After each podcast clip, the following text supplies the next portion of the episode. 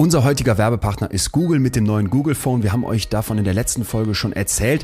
Atze und ich dürfen gerade das Pixel 6 Pro testen. Wir haben es zugeschickt bekommen. Und Atze, was sagst du? Ja, wir kennen ja schon alle die Services von Google, aber na, du hast ja dieses Phone schon ausprobiert, das Google Phone. Was hast du für Erfahrungen gemacht? Ich habe mich direkt an die Kamera begeben und da mache ich keine Kompromisse. Die wurde tatsächlich in Zusammenarbeit mit Expertinnen und Experten für Fotografie und Bild entwickelt und das merkst du tatsächlich. Also die fängt unglaublich echt die Farben ein. Also es ist extrem authentisch. Da gibt's ja hinten ja. drauf die drei Kameras, hast du auch gesehen. Und ja. wenn du jetzt eine tolle professionelle Aufnahme gemacht hast, ist das eigentlich völlig egal, ob du die draußen tagsüber im Park schießt oder irgendwie im dunklen Kämmerlein sitzt. Die Kameras treffen. Und dann kommt noch, das ist natürlich essentiell, die Auflösung vom Display dazu überragend. Also extrem extrem scharf und total flüssig. Und dann gab es noch ein Feature, muss ich dir kurz erzählen, weil mich das so gecatcht hat, nämlich den magischen Radierer. Du kennst das, du machst irgendwie ein Foto und das ist alles perfekt, nur im Hintergrund steht irgendwie so ein schäbiger Mülleimer. Zack, magische Radierer in der Pixelkamera drüber und dann ist das weg. Und das Beste ist, das geht übrigens auch mit alten Fotos, die du nicht mit dem Google Phone gemacht hast. Ah. Also, wenn du irgendwie eine Person rauszaubern möchtest von so einem Erinnerungsfoto, wo du sagst, die nicht mehr, geht das. Ja, klingt doch nach Spaß. Ja, absolut. Und nächste Woche musst du mir dann erzählen, was du schon alles da mitgetrieben hast und wo du gemerkt hast, an welchen Stellen äh, sich das Phone vielleicht auch tatsächlich so individuell einstellt. Wenn ihr auch so viel Spaß mit eurem Google Phone haben wollt, dann bekommt ihr das Ganze natürlich im Google Store, in vielen Elektromärkten und beim Mobilfunkanbieter eures Vertrauens. Schaut euch das an. Den Link zum Google Store und weitere Infos packen wir für euch in die Show Notes. Und ich weiß, dass ich ein Chaot bin und ich habe panisch und peinlich genau darauf geachtet, dass wirklich kein Krümel äh, rumlag, alles an seinem Platz war und die Wohnung war wirklich vier Monate lang immer sehr, sehr aufgeräumt und sehr klar. Und die Idee ist jetzt, dass die Kombination aus emotionalem Stress, ich werde getriggert, weil ich eine unangenehme Erinnerung aufrufen muss, und dem Chaos in dieser Küche, dich vermehrt zum Süßen greifen lässt. Und je weiter du deinen dein Willen nach außen verlagerst, und, und dein Leben, also aus dir heraus, desto weniger bist du bei dir.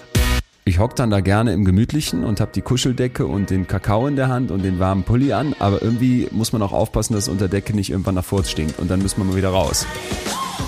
Betreutes Fühlen. Der Podcast mit Atze Schröder und Leon Windscheid.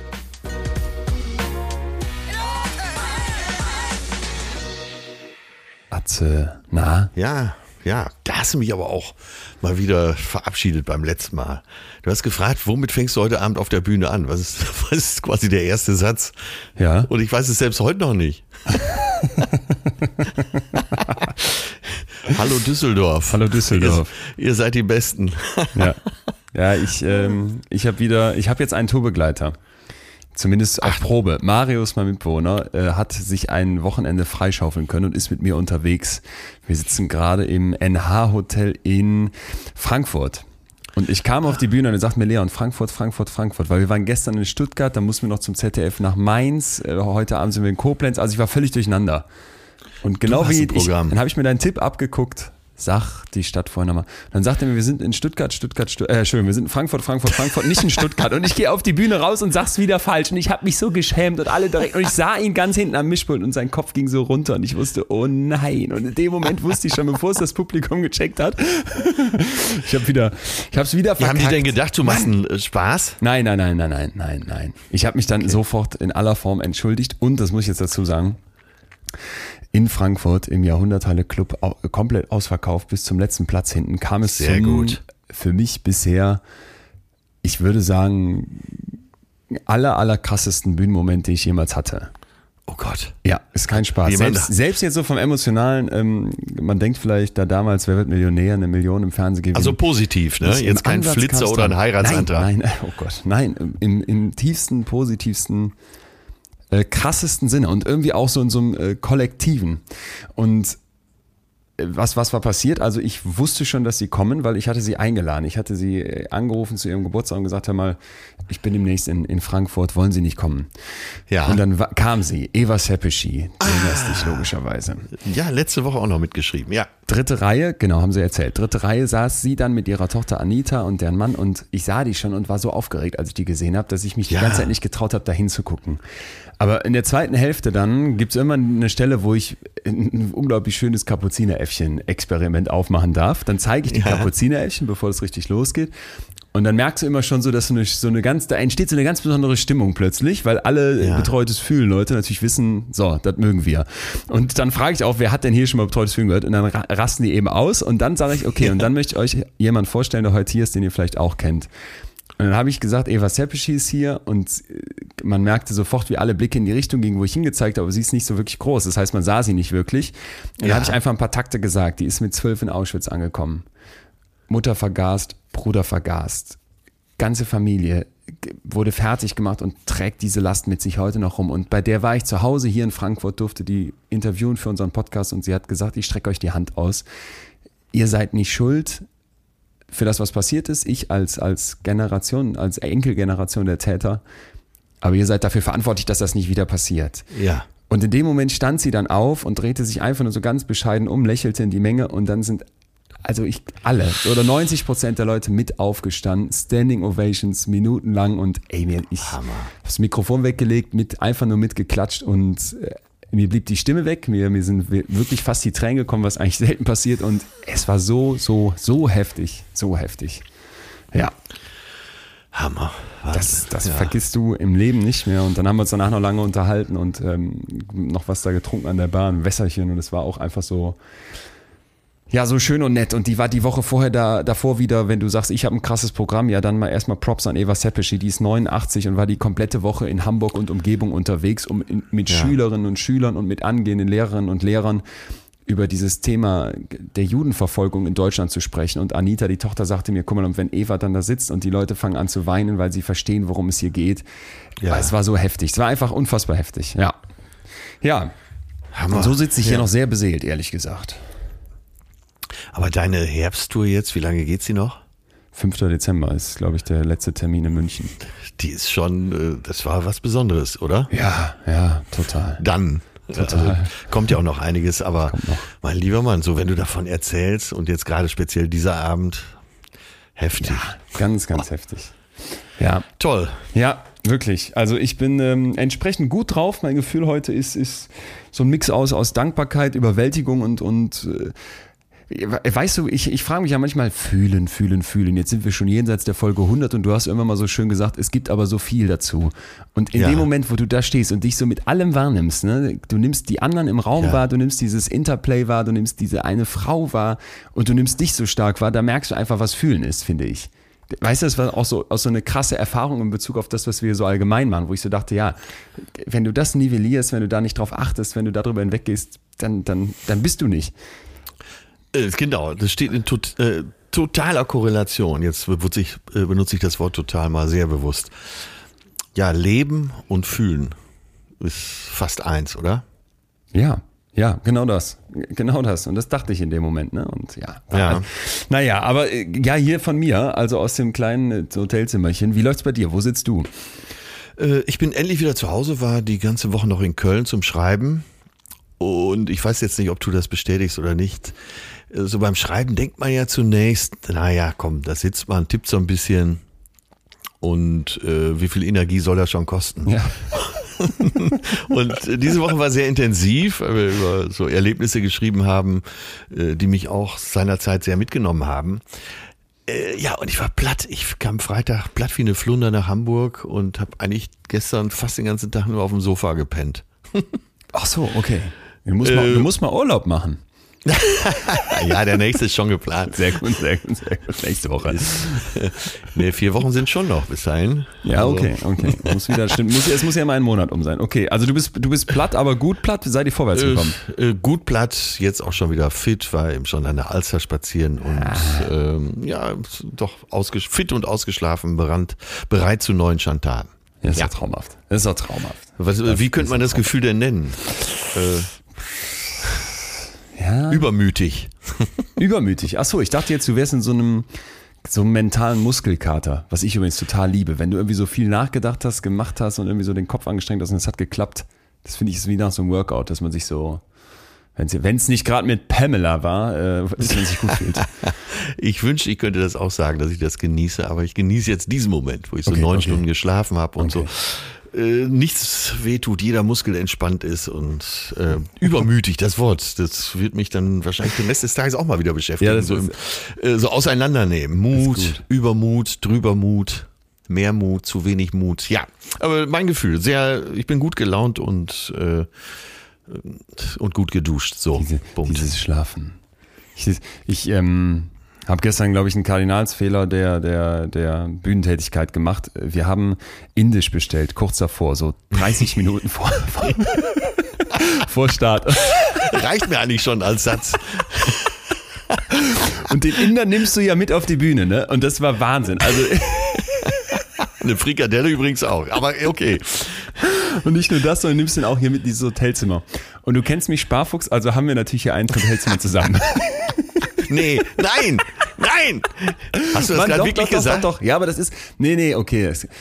Bevor du jetzt wieder ausrastest, es hat auch was. Marius und ich, nicht nicht nur WG-Mitbewohner, sondern es ist gerade so eine Klassen, Klassenfahrtsatmosphäre hier bei uns. Wirklich. Wir liegen hier und haben, die Betten stehen ja nicht zusammen. Wir liegen getrennt voneinander in zwei Betten, haben es gestern genossen, durchs Trash-TV zu zappen, hatten noch so zwei ähm, Heineken-Bierchen und dann leider der Inder war immer noch mit im Zimmer.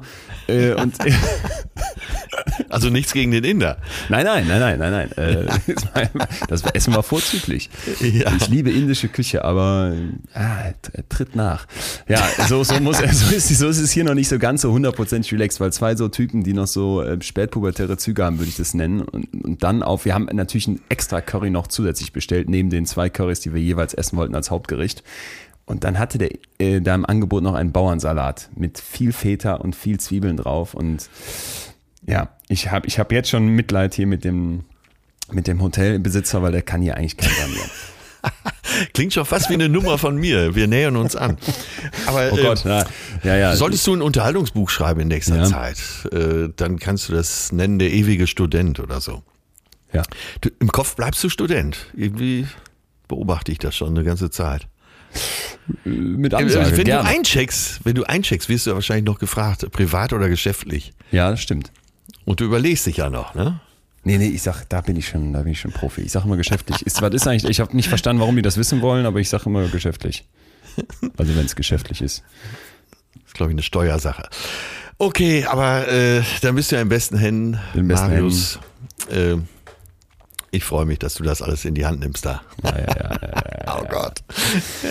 Ein Jo. Zimmer, eins, da wird ein Zimmer eingespannt. Geil. Ja, was, nein. Aber okay, ist, das ist, ist, schon ein richtiges Hotel oder ist es, ist es eine Jugendherberge? ja, man muss ja fragen bei dir. Es ist ein normales, normales Hotel, nicht besonders schick, aber okay, so ein NH-Hotel halt, keine Ahnung, das kennt man doch. 80 Euro wahrscheinlich die Nacht. Ja, ich dachte, du wärst in der Villa Kennedy. Nein, die nein, Präsidentensuite. nein, nein, nein, nein. Ich mache das hier weiterhin so. Ich mache das, ich mach das so und du machst das von mir aus anders. Äh, Wenn ich immer mal so, so weit bin wie du, mache ich es vielleicht auch anders, aber jetzt gerade genieße ich das hier so eine Klassenfahrt. Mir reicht auch NH. Ja, Mir reicht schön. das auch. Sehr schön, Ja. sehr schön. So, mein Lieber, wie sieht's aus? Ist es Sollen wir- gemütlich im Zimmer? Ich wollte gerade sagen, sollen wir in unser Thema starten? Es ist ehrlich Ja, gesagt unbedingt. Äh, bedingt gemütlich. Erstens, ob, ob, der, ob der Nachfolger von gestern. Und äh, zweitens, ich weiß nicht, guck mich mal kurz um. Hier ist so, also für mich steht und fällt Gemütlichkeit mit Licht. Unbedingt. Das ist für mich Kernpunkt. Wir haben gestern schon überlegt, ob wir uns irgendwie ein so ein Lämpchen besorgen, das wir immer Backstage mitnehmen, weil wenn dann da so weiße Neonröhren unter der Decke sind, bin ich raus. Da kannst du noch so viel, weiß ich nicht, was drumherum machen. Für mich ist Gemütlichkeit immer auch Licht. Kennst du das? Das, äh, ja, ich kenne das auch sehr gut. Wobei, du hast ja eine Zeit auch in Spanien verbracht. Der Spanier kennt das ja gar nicht, ne? Der Nee, findet nein. ja Neonlicht super. Richtig, ja. Ja. Und da müssen wir vielleicht mal heute drüber sprechen. Unter anderem, äh, wie die Mentalitäten da anders sind. Das Ja. gibt's doch gar nicht. Fragt man sich, ne? Fernseher an im Wohnzimmer beim Abendessen, gerne laut, mit so einem Farbstich und Neonröhre. Das, das ist eins zu eins in Spanien immer wieder so gewesen. Ja, und dazu dann äh, ein Wolfsbarsch in Salzkruste. Kein Problem. ja. Ja, ich finde das erstaunlich. Mittlerweile, wenn ich lang genug in Spanien bin, geht's mir auch immer so, dass mir gar nichts mehr ausmacht. Aber okay, da Ja, scheint da- dann das innere warte. Licht vielleicht etwas dunkler. Ah, du machst uns schon was auf. Was heute Ja. aus meiner Sicht auch ein Kern dieser Folge sein muss, nämlich dass beim Thema Gemütlichkeit, und wir werden ja gleich noch ein paar Begriffe drumherum auch auseinandernehmen, so viel missverstanden wird. Und jetzt kann man natürlich schmunzeln, wenn sich irgendwer in Spanien eine Neonröhre über den, über den Tisch hängt und dann in so einem kaltweißen Licht da seinen Wolfsbarsch isst. Aber da steckt was drin, was eigentlich den wirklichen psychologischen Kern von Gemütlichkeit trifft. Und da, da müssen wir gleich drüber sprechen. Aber ich dachte erstmal, weshalb dieses Thema so gut passt, Ja. dass du als Meister der Bilder uns auch vielleicht, vielleicht reinholen könntest. So nach dem Motto, jetzt wird's düster draußen, die Inzidenzen gehen wieder hoch, der lange, lange Winter steht vor der Tür, Regen, Kälte. Äh, kannst du uns mal so eine, kannst du uns eine Gemütlichkeit, wie würdest du Gemütlichkeit skizzieren? Wie wird die bei dir in so einem, in so einem geistlichen Bild aussehen? Also gehen wir erstmal in die Vollen und dann kann man ja, Ja. mal gucken, was nimmt man davon mit nach Hause. Also wir stellen uns einfach vor, die Hütte bei Leogang in Österreich, das ist so eine einsame Hütte, ist aber gut geheizt. Wir wissen gar nicht warum, aber es klappt. Das Feuer im Kamin ist entzündet. Es ist kuschelig, der warme Kakao dampft. Äh, man fleht sich da ins Sofa, äh, noch nicht vom Kamin und hört gute Musik. Ja, hat diesen alten dicken Pullover an, den Oma irgendwann mal gestrickt hat. Äh, dicke Socken ohne Jogginghose. Und draußen schneit's und drinnen ist so ein ganz warmes Licht und du fühlst dich einfach nur gemütlich. Kommt das an, das Kommt Bild? an, ich bin schon, hab jetzt schon Lust dahin zu fahren. So, und wie schaffen wir das zu Hause? Ach, im Prinzip ganz genauso. Also, mir ist es auch nicht gegeben, eine Wohnung gut zu möblieren. Also Nein? Ich habe kein Talent zur Innengestaltung. Dafür Freundin aber schon. äh, schön bei euch aus. Ach so, okay. Ja, die Ja, kann okay, das, aber okay, okay. ich kann es halt nicht. Äh, Ich genieße das auch sehr, aber ich weiß nicht, wie man es macht. Aber äh, dazu gibt's ja im Zweifel dann auch Leute, die das können. Wie sieht denn bei dir so eine richtig gemütliche Wohnung aus? Also ganz viel von dem, was du gerade beschrieben hast, wäre ich auch sofort dabei. Ich hätte dann keinen Strickpulli an, weil die kratzen immer so, sondern irgendwie so ein, so ein Sweater-Ding irgendwie. Ja. Mir fehlte noch gerade irgendwie so ein Geruch. Ich glaube, so ein Kamingeruch mag ich gerne, aber nur so ein bisschen, so ein Knistern noch auf der Geräuschebene. Und dann, was ich aber sofort merke, wenn ich das aufzähle, irgendwie so ein ganz bisschen stellen sich mir auch die Nackenhaare auf, weil ich schon Ja, denke, ja, ja, äh, genau. Nee, könnte auch zu viel sein, weißt du? So Fünfer-WG bei uns, wenn wir das versuchen, äh, geht ist dann ganz schnell die In-der-Situation, dass du plötzlich denkst, oh, hier müsste man ein Fenster auf und wer hat hier schon wieder seine Tennissocken an und es stinkt irgendwie so und dann, dann wird mir das zu viel. Also ich merke zum Beispiel immer, wenn ich über Gemütlichkeit nachdenke, dass ich die dann erkenne, wenn sie fehlt.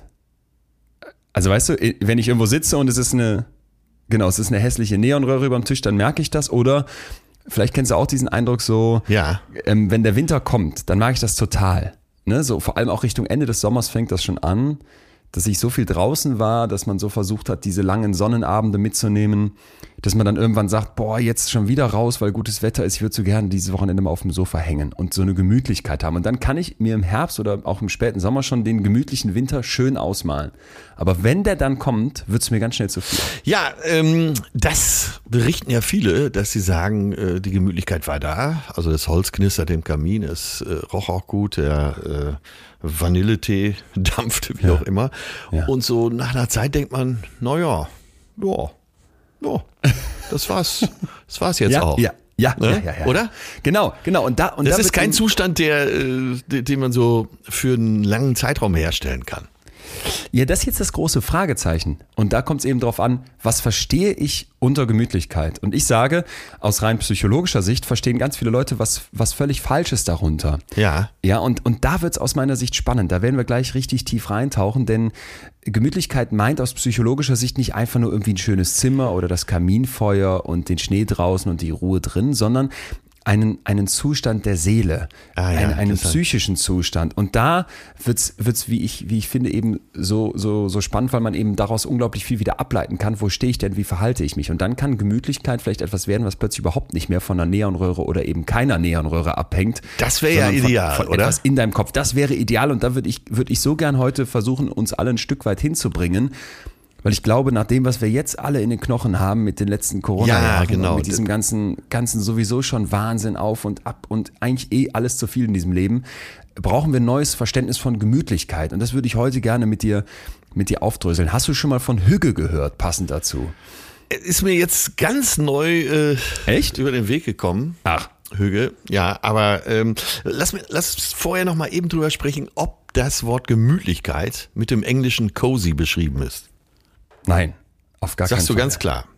Sag ich ganz klar und sag ich nicht einfach so, sondern das ist äh, super spannend, wenn man mal in die Gemütlichkeit reingeht als, als Begriff. Ja, da gab es tatsächlich eine komplette Untersuchung von, jetzt hoffe ich, spreche ich sie richtig aus, Konstantiantin Mizin und Alexander Petrov an der State Pedagogical, Pedagogical University der Ja. Ukraine.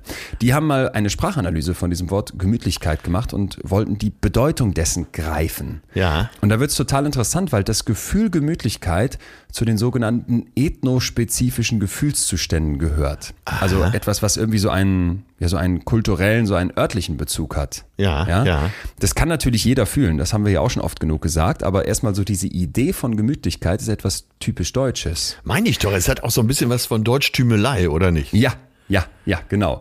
Und die Idee kommt, auch wenn es das Wort schon äh, seit mehreren hundert Jahren gibt, so aus diesem Biedermeier-Ding. Ja, Ne? ja. Also das Zeitalter der Privatheit, als ich als Bürger anfange, mich zurückzuziehen in die Familie, zu den nahestehenden Personen, das Heim als eine Art Schutz begreife Ja. vor diesen ständigen politischen, sozialen und sonstigen Veränderungen da draußen. Und nicht nur äh, schlafen und essen, sondern äh, es gab ja eine Zeit, da war es absolut nicht üblich, dass man zum Beispiel, dass man zum Beispiel zu Hause ein Sofa hatte. Ja. Und mit dem Sofa fing es, glaube ich, an, dass man dann die Wohnung so hergerichtet hat, dass sie eine gewisse Behaglichkeit auch bekam. Es gibt ja auch, glaube ich, nichts, was jetzt mehr so Symbolbild mehr wäre für Gemütlichkeit als ein Sofa, oder Ja, nicht? ja. Jogginghose vielleicht. Wobei Jogginghose finde ich auch schon wieder so drüber. Sofa, so ein samtenes Sofa. Ah. So, und jetzt hast du nach Coziness gefragt, das Ja. Englische, ne, was man vielleicht so mit einer Gemütlichkeit übersetzen könnte, aber Vorsicht, das englische Wort cozy stammt vom gallischen Wort Kosak ab. Ja. Und das bedeutet kleine Grube oder Höhle, in der man sich vor Feinden, Regen, Wind und Kälte und so weiter verstecken kann. Da ist schon ein ganz wichtiger psychologischer Aspekt drin, zu dem kommen wir gleich mit einer unglaublich interessanten Theorie. Ja. Aber erstmal äh, zum deutschen Gemütlichen. Das leitet sich nämlich wohl vom spätmittelhochdeutschen Wort gemütlich ab, das ähm, zwei äh, Wörter kombiniert oder zwei Bedeutungen Ja. kombiniert. Und zwar einmal das Gemüete, und zwar etwas, das die Seele, äh, unseren Kern berührt. Ja. Und ja. Achtung, vom Althochdeutschen Gimuati, was so viel bedeutet wie gemeinsame Art des Weltverständnisses, schön angenehm.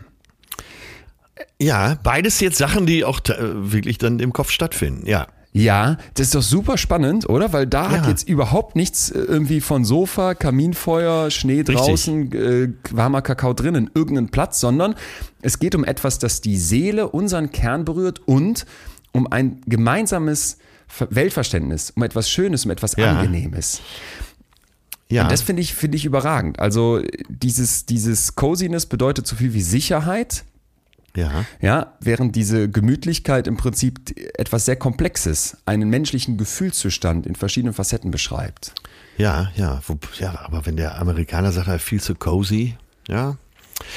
Äh, aber wichtig ist ja nur, dass wir jetzt schon mal verstehen, dass es äh, nicht unbedingt von Äußerlichkeiten abhängt, sondern ein, ein Geisteszustand ist. Ja, ganz zentral. Ja. Und äh, super interessant dazu vielleicht noch, ähm, gab es auch eine Analyse, dass man mal geguckt hat, welche Relevanz hat denn der Begriff Gemütlichkeit. Und da kann man sehr schön zeigen, wenn man sich so, naja, das kann man ja in, in, in Büchern und Texten analysieren mittlerweile heute, weil so viel digitalisiert ist. Ja. Das ist zwar, wie ich finde, immer nur so eine Art äh, Hilfsmittel, um mal zu gucken, wie oft kommen Begriffe vor. Ja. Aber es ist ja zumindest ein Indiz.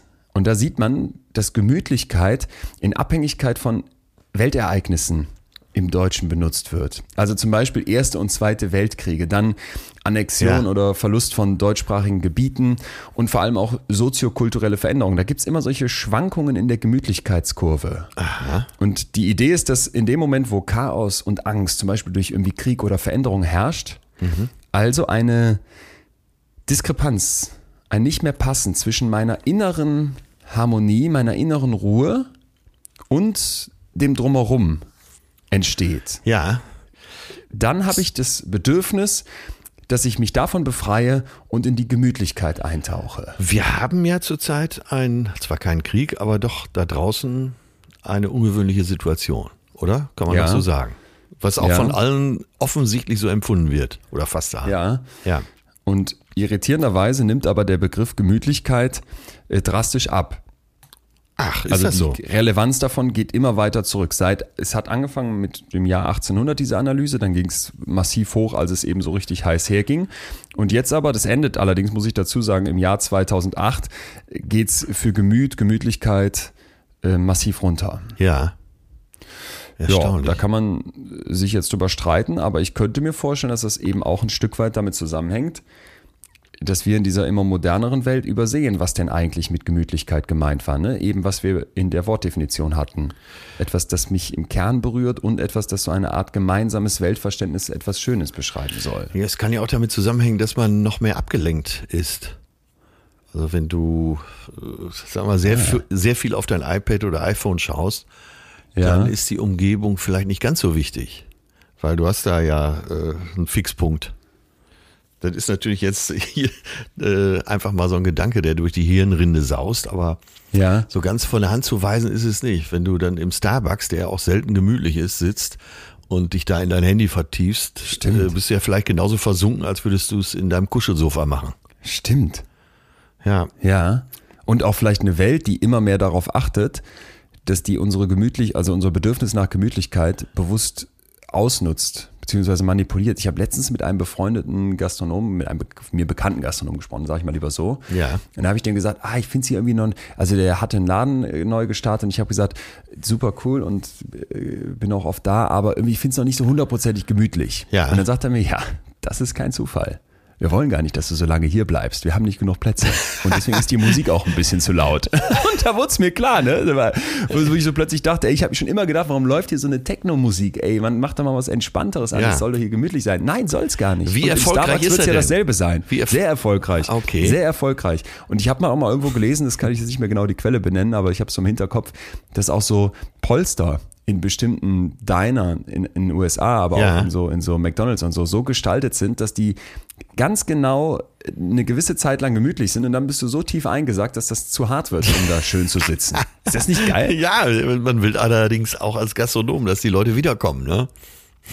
Das stimmt, aber ich will vielleicht, dass sie wiederkommen, kurz was essen und dann wieder rausrennen. Und ich habe, weil, weil du es gerade angesprochen hast, manchmal das Gefühl, in die Richtung dreht sich unsere Welt, was Gemütlichkeit angeht. Ja, nur was mir Oder? hier auffällt und ich immer schon behauptet habe, dass der gute Gastronom zum gewissen Teil auch ein guter Psychologe sein muss. Wahrscheinlich. Und äh, ein Freund von mir hat ja eine große, sehr große Gastronomiekette, eine der größten in Deutschland und der äh, gestaltet eigentlich keines seiner Geschäfte, teilweise auch nicht mal die Lage, äh, also dann verzichtet er lieber, ohne psychologische Beratung. Ach, Ja. Die haben dann einen festen Partner, der eben auch die Lage beurteilt und natürlich die letzte Entscheidung hast du als Gastronom natürlich, weil es so ein Gefühl ist. Ja. Aber mh, ja, das kann ich schon verstehen. Wenn der sagt, äh, wir müssen da noch und müssen da noch, äh, sonst fühlt der Gast sich hier nicht wohl. Das sch- schien mir immer einleuchtend zu sein. Und bei den erfolgreichen Gastronomen bis hin zu Clubbetreibern merkt man ja eigentlich immer, dass es gute Menschenkenner sind. ja, vielleicht, stimmt. Fast immer, ja, weil sie wissen, was ihre Gäste wollen und wo noch ein Spiegel hin muss, wo noch ein Licht hin muss, wo, vielleicht kein noch Spiegel hin muss. eine, eine Box hin muss. Äh, wir, eine Zeit lang habe ich ja auch mal für so eine Firma gearbeitet, die so, äh, so Riesenclubs und Großraumdiskotheken eingerichtet hat. Und wir haben mal ein Experiment gemacht in Ibbenbüren in der Disco The Clash. Das Jetzt bin ich gespannt. war damals klingt, klingt nach einer Top-Location. ja, es war ein Riesenladen und der lief auch Ja. super gut. Und äh, damals machte man noch nicht so viel Hintergrundbeschallung, so an den Theken. Also man hatte auf der Tanzfläche die Hauptbeschallung Ah, und man saß dann so an den Theken und hat dann sich von der Tanzfläche mitbeschallen lassen. Dann sind wir angefangen, äh, weil wir es selber auch mal wissen wollten, an den Theken so kleine Boxen noch anzubringen, entsprechend auch mit einer kleinen äh, Laufzeitverzögerung, damit die eben in einen Guss in das Soundbild passen. Und tatsächlich stieg an den Theken äh, der Umsatz teilweise um bis zu 20 Prozent an. Hammer. Ja, und da haben wir so sukzessive jedes, jede Woche eine Theke wieder bestückt und äh, nachher war es tatsächlich so, dass insgesamt der Umsatz angezogen war. Mit der Idee, da wo du sagst, fällt es mir ein, dass mir das auch mal ein Clubbetreiber gesagt hat. Wenn ich nicht so reden kann, muss ich halt saufen.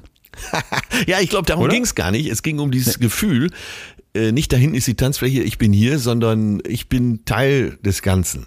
Also so, wenn, ach so, wenn der okay. Sound äh, überall perfekt eingestellt ist, auch von der Laufzeit, dann hast du nicht das Gefühl, äh, hier wird getrunken, da hinten wird getanzt, sondern ich bin Teil der Gemeinschaft. Hammer. Ja, gefällt mir sehr gut. Okay, da würde dann die Gemütlichkeit irgendwie durch so ein Kollektiv wieder hochgezogen. Genau. Und der Gastronom, von dem ich erzählt habe, der macht es eben andersrum. Und ich finde es ja auch legitim, aber es ist halt etwas, wo ich drauf kam, weil du gerade angesprochen hast, ist nicht auch die Welt vielleicht daran beteiligt, dass dieser Gemütlichkeitsbegriff in den Hintergrund rückt? Das kann gut sein. Und äh, jetzt haben wir ja schon quasi die eine oder andere Theorie geäußert, oder ich zumindest. Tja, weiß ich nicht, äh, was damit zusammenhängt. Aber wenn du es so sagst, ja, die so insgesamt diese Gemütlichkeit, die ich so in den 80er, 90ern, äh, vielleicht auch noch äh, im ersten neun Jahrzehnt mitgemacht habe, die war eine andere, als ich sie heute sehe bei den Inneneinrichtungen Ja. der Gastronomie. Das ist schon alles etwas technokratischer, etwas nüchterner, äh, vielleicht auch geradere Linien. Ja, Ja. interessant, Es absolut. ist echt. Es ist echt. Ich finde, wenn wir jetzt über eine neue Form von Gemütlichkeit reden, dann muss dieser Begriff jetzt fallen. Du hast gerade eben gesagt, du wärst zum ersten Mal kürzlich drüber gestolpert. Ich habe das Gefühl, ich werde damit seit drei, vier Jahren bombardiert. Ja. Hügge. Ja. Also ich kann es ehrlich gesagt nicht mehr hören. Vor allem, weil es so, als ich dann mich da mal tiefer mit auseinandergesetzt habe, Ja. verdammt falsch verstanden wird. Ja. Also Hügel, da müssen wir gleich mal auseinanderdröseln. Ja. Äh, werden wahrscheinlich die meisten schon mal gehört haben, irgendwie dieses, wir gehen ja gleich ins Detail, vielleicht dieses dänische Konzept von Gemütlichkeit, was wir uns so gerne überstülpen würden. Aber du hast ja gesagt, wir sollten auch mal die Kulturunterschiede im Blick haben. Ja. Und das wird dabei nämlich ganz oft übersehen. Und viel spannender als Hügel ist aus meiner Sicht auch Lagom. Was wahrscheinlich noch nie jemand gehört hat, ich bis vor kurzem auch nicht. Aber jetzt bin ich drüber, drüber gestolpert und dachte, aha, das ist doch viel schlauer. Äh, Lagom kommt dann aus dem. Ich meine schwedischen. Aber äh, ge- gem- gemeiner Cliffhanger, reden wir gleich drüber. Lass uns doch erstmal gucken, wo dieser Gemütlichkeits-Hügge-Hype herkommt. Gemütlichkeit vielleicht nach dem deutschen Verständnis, Biedermeier, Ja. Couch, Sofa, Ruhe, was auch immer, etwas, das dich im Kern berührt, Ja. geht runter. Hügge wiederum geht total ab. Da gab es also Untersuchungen, die zeigen, dass diese Keywords so bei Internetsuchen, die verbunden sind mit Cozy Living, Ja. in, dem, in, in, in UK um 46 Prozent 2020 gestiegen sind. Oder Cozy Aesthetic Outfits sind um 100 Prozent 2021 ges- gestiegen in so Social Media Suchen. Ja. Was für mich darauf hindeutet, irgendwie scheint in vielen Hirnen dieses cozy, gemütlich, international, Hüge passt eigentlich auch perfekt zu, ein tierisches Bedürfnis zu sein. Und wo kommt der ganze Bums her? In Dänemark ist Hüge eigentlich mal gedacht gewesen als so eine Art Überlebenskonzept. Und dass das jetzt so hypt, ja, ich glaube, da liegt eben ein Missverständnis drin. Ja, denn die Dänen, das kann man sich vorstellen, wenn es jetzt um Winter und kalte Jahreszeit geht, haben ja Situationen, wo die, wo die Sonne dann wirklich um 4 Uhr weg ist. Ja, Ne? Und ja. bis, bis irgendwie am nächsten Tag um, um 10 oder sowas auch nicht da ist. Das heißt, du hast 17 Stunden äh, kompletter Dunkelheit und Temperaturen so rund um 0 Grad. Das klingt ja eigentlich erstmal wie die, wie die perfekte, perfekte Bedingung für Depression Ja. und irgendwie düstere, düstere Traurigkeit. Zum Glück haben wir Depression hier schon auseinandergenommen und wissen, dass das so einfach nicht geht. Aber äh, dass man da jetzt vielleicht nicht rumrennt und sich so ähm, hola que tal und wo ist die nächste, wo ist die nächste Fiesta wie so ein Spanier fühlt, Ja. ich, kann man sich schon vorstellen. Ja, ja, ja. Ja, das äh, ganz einfach kann man sich vorstellen, äh, gerade in Skandinavien, die es wird kälter, es ist vielleicht auch dunkler in der Winter-Halbjahreszeit und äh, da hat man sicher nicht so viel Lust, dauernd draußen zu sein. Was Ja, äh, in genau. Andalusien sicher anders ist. So, und die Idee jetzt vom dänischen Wort Hügge ist, dass du sowas hast wie Familie und Freunde sitzt zusammen mit gedimmtem Licht in der gemütlichen Wohnküche oder dass ich mich zurückziehe, alleine in Ruhe hinsetze und ein gutes Buch lese. Ähm, ne, es geht eigentlich am besten, wenn jetzt Ja. nicht irgendwie so ein großer leerer Raum um mich herum ist Ja. oder um die Personen, mit denen ich unterwegs bin, sondern einen ein Sicherheitsgefühl habe, ein Sorgenvergessengefühl, ein äh, bei mir und entspannt sein in einem, in einem, ja, in einem angenehmen Umfeld. Ja, Und jetzt finde ich, wenn man sich das so alleine mal anhört und dann hat man dieses Bild vor Augen, ne? Dänemark Unbedingt. und Schnee und das kleine Holzhäuschen, dass da, dass da diese gestresste westliche Welt total drauf abfährt, das hat mich überhaupt nicht gewundert. Und wie machen wir es? Wie immer extrem dumm. Und das hat mich dann so sauer gemacht. was jetzt wohl kommt, was jetzt wohl kommt. Ja, so pass auf, jetzt gibt's also diese dänische Idee, die ist ja nicht neu, Ja. die ist ewig alt. Wir hören oder irgendwer hört davon, da wird das erste Sachbuch zugeschrieben, dann gibt es den ersten Trendartikel irgendwo und plötzlich kommen wir ganzen Deppen und springen da total drauf. Und jetzt muss alles Hüge sein. Ne? Also jedes Café, wo ich mittlerweile reingehe, muss dann so auf, ah, hier so, so Holzplanken und so in so einem Dänisch, Schwedisch, Nordic Design. Auch wenn du Möbel suchst, findest du immer Nordic Design als Kategorie. Ja, wollte ich gerade sagen, die äh, Österreicher machen das auch, aber anders. Ja, und dann Makramee irgendwie an der Wand, was irgendwie eigentlich gar nicht dazu passt. Ja. Und, und hier, oh nee, und dann so handbeschrieben, alle so Schiefertafeln. Mann, es nervt mich. Und ähm, das kommt so ein bisschen, finde ich, auch passend dazu noch dieses Joy of Missing Out. Dann haben wir Joe Mo, nicht mehr Fear of Missing Out, sondern Joy. Ich genieße das nicht, zu mal zu Hause zu bleiben, ist ja auch okay. Ja. Aber so dieses Wort, Wort Domestic Cozy, was dann von der Gen Z im Internet so gepusht wurde, oder die Homebody Economy, oder vielleicht hast du schon mal von Cottagecore äh, gehört, wo, wo dann so quasi mit Hashtags versucht wird, diese Idee so zu übernehmen. Ja, ja ich, ich krieg das jetzt so langsam mit bei Instagram und frage mich schon die ganze Zeit, was ist denn da los? Leute, Ja. könnt ihr nicht zu Hause bleiben? Könnt ihr nicht einfach so zu Hause Ja, bleiben? Müsst ihr das jetzt wieder so machen? Ja, Ja, und äh, dann gibt es ja auch Cocooning so als Wort. Ne? Da Ey, ich ein- Cocooning, ein- das kann ich schon nicht mehr hören. Was heißt Ich nicht kann, mehr? das kann ich nicht, es nervt so. Und das habe ich einen kompletten Artikel von der deutschen Möbelindustrie gefunden, Ja. wo die gesagt haben, es gibt jetzt sogar mittlerweile, äh, wie haben sie es genannt? Core-Cocooning. Also Wegen Corona. ich glaube ja, dass dieses Cocooning äh, einfach von irgendwelchen Marketingstrategen erdacht Absolut. ist. Ich, ich kann es nicht glauben, weil ich, ich sehe das nirgends. Nein, Und, äh, die, ne? und selbst in der Pandemie war es doch so, wenn die Leute zu lange, also gibt es ja Ausnahmen, zu lange zu Hause waren, dann wollten sie auch raus. Und du siehst doch jetzt gerade im Moment wahrscheinlich in euren gastronomischen Betrieben auch rappelvoll alles. In Hamburg kriegst du nirgendwo mehr einen Tisch, wenn du nicht lange Ja. im Voraus reservierst, äh, zumindest nicht in den vernünftigen Läden. Das, das gibt's glaube ich gar nicht, Cocooning. Das ist einfach von Marketingstrategen erdacht, um äh, Ja. den, den Leuten noch mehr äh, Brödel zu verkaufen. Sorry, aber die sagen es ja auch ganz offen. Ne? Die sagen dieses Cocooning oder noch besser, ich finde es ja noch besser, Corcooning Ja. mit Corona noch davor, äh, das wäre super für den Umsatz. Also der wäre für die Möbelbranche klasse, dass das jetzt irgendwie so eine Idee in den Köpfen ja, ist. natürlich. Ne? Und das meine ich mit, das ist wieder so, so typisch dumm. Wir, wir denken, ah, da haben wir was Schönes bei den Dänen uns abgeguckt und die Skandinavier, die kennen wir doch schon, die machen doch eh mal alles so viel schlauer als wir. Ja. Das übernehmen wir jetzt. Aber das hast du eben so schlau gesagt, da sind vielleicht auch kulturelle Unterschiede und das, was die sich dabei gedacht haben, jetzt kommt's nämlich, Ja. ist eigentlich was völlig anderes. Was meinen die Dänen mit Hügge? Und da sind wir nämlich auch wieder viel näher an diesem ursprünglichen Begriff von Gemütlichkeit. Wollte ich gerade sagen, jetzt geht's doch wahrscheinlich wieder um den äh, Geisteszustand. Ja. Ja, Hügge jetzt nochmal als Definition ganz offiziell ist also ein dänischer Begriff, der meint, dass eine Qualität der Gemütlichkeit und komfortablen Geselligkeit gegeben ist, bei der ein Gefühl von Zufriedenheit oder Wohlbefinden entsteht. So, das ist klar, ne? Und ich finde, da kann man sich auch vorstellen, Ja. dass jetzt äh, wir hier alle total geil drauf werden. Hammer, klingt ja klasse. Aber jetzt kommt ähm, der Autor Mike Viking, der leitet das Kopenhagener Institut für Glücksforschung. So, das ist tatsächlich, glaube ich, eher ein Autor als jetzt ein, ein renommierter Wissenschaftler. Aber wir gestehen ihm jetzt mal zu, dass er zehn Punkte zusammengefasst hat, die Hügge Ja. aus dänischer Sicht wirklich ausmachen. Und Achtung, du wirst sofort eins merken. Die zehn Punkte sind Atmosphäre, Ja. Gegenwart, Vergnügen, Dankbarkeit, Gleichheit, was ich total spannend finde. Ach. Ja, Harmonie, Bequemlichkeit, Frieden, Zusammensein und Schutz. So. Ja. Hörst du hier irgendwas von, äh, weiß ich nicht was, äh, Makramee, einem neuen Teppich, einer bestimmten Traumfänger, ja. Traumfängern oder, oder im Camper Nee, live nein. durch, durch Instagram? Äh, ne? So, Es geht, es geht um die Gefühle, es geht, wie ich eben schon sagte, um den Geisteszustand, um das Bewusstsein. Ja. Ja, so. Und der sagt ganz klar, das ist keine Sache oder etwas, das man kauft. Es ist eine Geisteshaltung. Und ich fand auch diesen Punkt Gleichheit zum Beispiel total spannend, weil wenn man sich so diese kritische Diskussion von diesem Hügge-Begriff, der perfekt zur Gemütlichkeit passt, wir sehen ja die Parallelen zu dem eigentlichen deutschen ursprünglichen Begriff, Ja.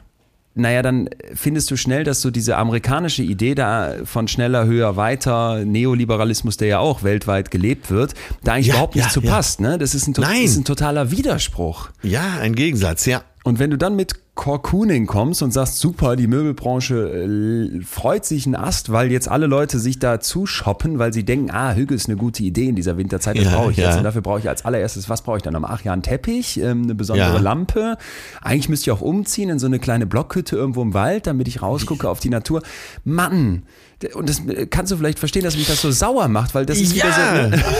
aber Leon, ich, ähm, ich habe das Gefühl, wir kommen eben oft immer, äh, egal mit welchem Gefühl wir hier unterwegs sind, wir kommen immer an diesen Punkt, dass Mhm. wir sagen, äh, das andere ist die Äußerlichkeit, das äh, eine ist eben das, wie du es erlebst und, Ja. und wie du es lebst für dich. Ja. So. Und je weiter du äh, dein, dein Willen nach außen verlagerst, ja. und, und dein Leben, also aus dir heraus, desto weniger bist du bei dir. Und wir, ich versuche es ja schon die ganze Zeit wieder zu vermeiden, aber alles, was du sagst, äh, meint doch, äh, sei bei dir, halt das zusammen. Die Harmonie, die, äh, diese Klarheit, ähm, das, den inneren Frieden, hast du darüber gesprochen. Die Harmonie hatten wir eben sowieso schon, aber das würde zu so vielen anderen Gefühlen auch passen. Ja, genau das, ne? Und Ja. ich finde das, finde das so schön, weil zum Beispiel das in der Definition von Hügge, nochmal, wir kommen von einer Art Gemütlichkeitsbegriff, jetzt im Dänischen eben, dass da das Wort Gleichheit drin steckt. Ja, Ja, das ne? war erstaunlich. Natürlich, Ja. wenn man sich das doch mal anschaut, die, die skandinavischen Gesellschaften, die haben viel mehr so ein Verständnis von Gleichheit, von Equality im Sinne von nicht große Unterschiede. Da sind die Superreichen und hier sind die Superarmen. Ja. Das ist übrigens ganz spannend, wenn man sich anguckt, was vermutet wird, wieso die Norweger, ja bekanntermaßen auch aus Skandinavien, seit Jahren in den, in den Glücksrankings ganz weit oben sind, was für viele der skandinavischen Länder gilt. Und da ist eben die Idee, Weil die so eine hohe Gleichheit haben. Die Gesellschaft ist sich ähnlicher. Und dass das hier in diesem Gemütlichkeitskonzept drinsteckt, ne, eben du nicht da sitzen musst mit, Ah, okay, ja. mit weiß ich nicht was, der dicksten Bude, wo so viel minimalistischer Freiraum drin ist, äh, dass da, dass da, ne, du schon beim Betreten der Wohnung ausstrahlst, guck mal Leute, wie reich ich bin, oder ähm, mit deinen tollen, mit deinen tollen Teppichen und was du dir sonst so bestellt hast, um jetzt Hügge zu wohnen im, im ähm, Skandinavik schick. Ja, das finde ich halt, das finde ich halt einfach so einen wertvollen Gedanken. Und Dr. Marian Larson von der University of Western Ontario, also eine kanadische Forscherin, die hat sich Ja. genau diesem Thema gewidmet und sagt, Hügge müssen wir verstehen als einen Rückzugsort von Individualismus, von Wettbewerb, von Marktschichtung und Ja. allem anderen, was eben mit diesem Neoliberalismus verbunden ist. So, das heißt, Mhm. Hügge markiert im Grunde die Grenze zwischen dem kalten und herzlosen Markt und dem warmen und gemütlichen Zuhause. Ah, okay, jetzt habe ich es Ja, verstanden. und das Mhm. ist, das ist ja, doch ja. fantastisch. Und da würde ich uns einfach alle bitten, in Zukunft dran zu denken, wenn irgendwer wieder mit diesem Hücke-Wort um sich schmeißt oder wenn Ja. ihr das irgendwo lest und dann Einrichtungstipps von irgendwer, von irgendeinem bräsigen Instagram-Blog bekommt, bitte einfach weg, einfach weggehen. Entzieht euch dem, die wollen euch nur irgendeinen Scheiß verkaufen. Es geht um was anderes. Ja. Mir kommt gerade in den Sinn, dass wir letztes Mal drüber gesprochen haben, dass äh, wir beide, die ja oft unterwegs sind und auch Ja. oft in Hotels sind, äh, oftmals denken, so in so einem Hotelzimmer, ach, würde mir eigentlich reichen. Ja. ja, ja, ja, ja. Ja, und das kommt mir so in den Sinn, wenn du äh, eben dieses Hügge-Wort im eigentlichen Sinne beschreibst. Oh. Weil, ähm, okay, man dauernd im Hotel macht auch keinen Spaß, ist auch sehr anonym, aber es ist eben auch, man, man fühlt sich sehr gleich.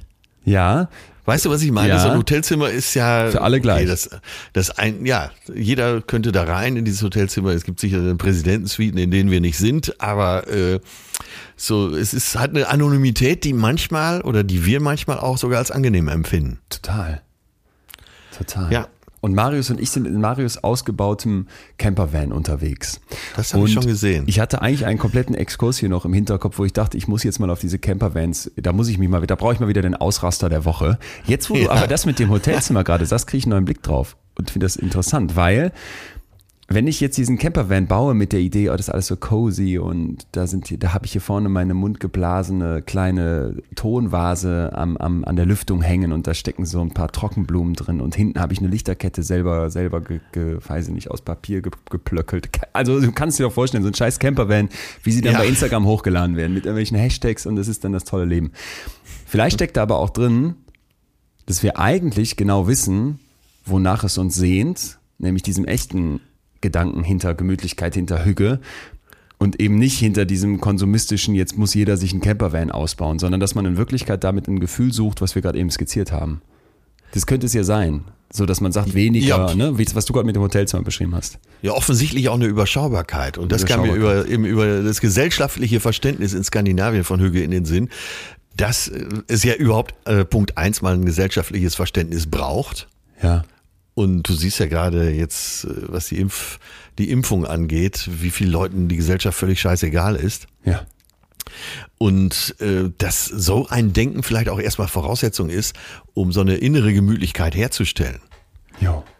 Weil mit diesem höher, schneller, weiter und äh, wenn ich viel Geld habe, brauche ich eine Riesenhütte und weiß eigentlich gar nicht, was ich mit so vielen Räumen soll und mit einem 300 Quadratmeter Wohnzimmer. Das ist doch, äh, alles was ich jetzt aufzähle, ist doch fast vom Verständnis her das Gegenteil von Gemütlichkeit Eigentlich schon, ne? und Zusammenhalt, ja. Eigentlich schon. Sorry, aber das ist so, das passt so gut zu dem, was du gesagt hast. Und ich glaube, für uns alle, die wir zuhörten, eben, äh, als du aufgezählt hast, was der Däne darunter versteht, hast du doch fast bei jedem Wort nur Positives gedacht. Eigentlich schon. Und das ist auffällig. Ja. Ja, ja, ja. Und, und jetzt würde ich gerne nochmal diesen Hücke-Begriff, ich habe den so aufgegriffen, weil ich glaube, daran schön klar wird, was hier schief läuft. Aber Ja. jetzt können wir auch nochmal zum deutschen Gemütlichkeit zurückkommen. Da hatten wir eben diese Sprachanalyse. Und da sind eben vier Peaks, vier zentrale Punkte in diesem, in diesem Verständnis von Gemütlichkeit identifiziert worden. Erstens, so eine cozy Atmosphere. Ich muss es jetzt immer aus dem Englischen sagen, weil da kommt es halt eben jetzt hier in dieser Studie her. Das ist dann Ja. schon dieses, ne? Ich brauche eine, ich brauche eine Ruhe, ich brauche eine Wärme, ich brauche angenehmes Licht, ich brauche so eine Heimeligkeit für den Ort, auf den das zutreffen soll. Dann Ja. aber, und jetzt kommt's, sind wir ganz schnell weg von diesem Ort und kommen zum Inner Comfort, also das Innere von mir. Ne? Es muss angenehm sein, ich brauche eine entspannte Situation, ich muss äh, mich mögen in dem Moment, es muss, es muss ruhig sein. Mhm. Als nächstes wieder ein ganz anderer Aspekt, eine warm-hearted company, also eine warmherzige Gesellschaft. Ja. Ich brauche Leute um mich herum. Ja, ich brauche ich brauch so eine Sentimentalität, ich brauche jemanden, der da ist, ich brauche vielleicht auch eine Familie, die mit mir am Tisch sitzt. Und ich weiß nicht, ob du das kennst, aber ich genieße das zum Beispiel manchmal total, zusammen alleine zu sein. Nicht einsam zu sein, das haben wir gesagt, ist toxisch. Ja, aber zusammen, weißt du, alle sind unten und essen noch was und ich sitze in Ruhe oben bei mir und weiß, es ist, es ist noch wer da. Und du weißt, sie sind da, ja. Ja, das, das mag ich total gerne. Und Ja. der letzte Punkt von dieser Gemütlichkeit ist eben eine emotionale Wärme. Ja, also dass Ja. ich einen Optimismus habe, eben keinen Stress, dass ich eine Intimität empfinde in diesem Moment. Und wenn man das jetzt alles aufzählt, ja, dann könntest du diese, diese Art von Gemütlichkeit mit psychischer Gesundheit, mit psychischem Wohlbefinden eins zu eins gleichsetzen. Zumindest annähernd. Ne? Das, da steckt Ja, so viel ja. drin, wo man dir jetzt sagen würde, ah ja, wenn du Psychohygiene betreiben möchtest, dann achte auf diese vier Peaks der Gemütlichkeit. Aber du musst dann auch rangehen. Also wir Ja. machen ja hier keine Therapie, sondern betrachten das ja von allen Seiten. Ähm, wenn du so diese Gemütlichkeit im besten Wortsinne empfinden willst, musst du bereit sein, äh, ja, deine Sinne dahingehend zu schärfen. Und nicht so drüber weggehen und sagen, zack, hier das Feuer an, die Tasse Kakao, oh, jetzt ist es gemütlich. Ja, Ja, stimmt, stimmt. du musst ja ankommen. Ja, ja, Ja. total, total. Und ähm, vielleicht, wenn wir uns jetzt eben vorstellen, dass das so tief in uns drin steckt, dann kann man sich ja auch vor Augen führen, du gehst eigentlich nur darüber hinweg. Im Zweifel müsstest du gar nicht so viel tun, um da hinzukommen. Du könntest vielleicht auch mal wieder anfangen, Sachen sein zu lassen ne? und Ja. einen Gang rauszunehmen und vielleicht einfach dich darauf zu besinnen, was könnte das wirklich im Kern ausmachen. Wir haben es ja hier nochmal gerade auseinandergedröselt Ja. um dann wirklich an Gemütlichkeit zu kommen. Und das finde ich ist eben etwas, wo jetzt eine typische Atze Schröder-Frage fällig wäre. Ich erwarte die ganze Zeit, dass du nach, nach dem Warum fragst und äh, Evolution ins Spiel bringst. Ja, ja, habe ich mir gerade mit dem Bleistift hier hingeschrieben. Doch, nein, hier Nein, steht nur? EV, aber das Okay. mache ich dann ja immer, ne, wenn Hammer. ich denke, jetzt wird Zeit. Ja, was soll der ganze Was soll der ganze? Bums? Also, wir müssen ja Was hat die Evolution sich wieder dabei gedacht, uns so zu ärgern? Sie hat sich, das haben wir ja schon mal gedacht, bei diesen ganzen Sachen nichts gedacht, denn Evolution hat ja keine Absichten. Aber es gibt Theorien. Und eine, äh, die hat, die hat man vielleicht nicht auf dem Radar. Ich weiß nicht, ob du sie schon mal gehört hast. Die sollten wir aber kennen. Und zwar die Prospect and Refuge Theory. Aha. Äh, Einerseits habe ich immer einen Vorteil, wenn ich das so auf Englisch sage, weil das klingt direkt so viel schlauer. Andererseits, es ist eben alles, fast alles im englischsprachigen Raum, was da so geforscht wird. Und, dann, und das ist auch schlau. Dann, das,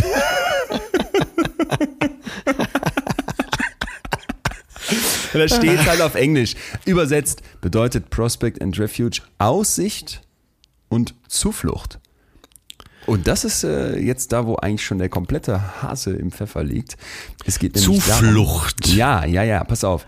Die Idee ist, dass wir Menschen eine Präferenz für Orte haben, die klein sind. Mehr so wie eine Höhle. So vielleicht Ja, ein bisschen, ne, ja. äh, von mir aus auch wieder, wieder, wie heißt das hier? Ähm, wo ist das. Kind drin? Wo ist das Kind im Bauch drin? Mutter, äh, Maxi Mutterleib. Cozy. Ach so, nee, nee, Mutter- nee, nee, der noch, noch, mal, noch mal einen Schritt, noch einen Schritt zurück. Ge, äh, Wo ist das Kind drin? wie heißt das nochmal? Das ist auch gut. Sag mal, wo ist das Kind drin? Mutterleib. Ah ja, ja. Zwei Männer. Voll Experten. So, also, das hatten wir eben bei dem englischen Begriff übrigens. Ne? Du erinnerst dich, Coziness, so diese Höhle und dieses Ja, da so die. Gebärmutter. Gebärmutter. Ja, Mann, das meine ich doch. Zum Gebären. Aber, Ja. und jetzt kommt's, abgesehen davon brauche ich noch eine Offenheit, eine, eine Aussicht. Ja, Also ich müsste du sehen quasi- kannst, wer will dich überfahren. Yes, yes. Ich brauche also einen Ort, der mir einerseits Sicherheit gibt und gleichzeitig eine Aussicht, so dass ich alles im Blick habe. Ja.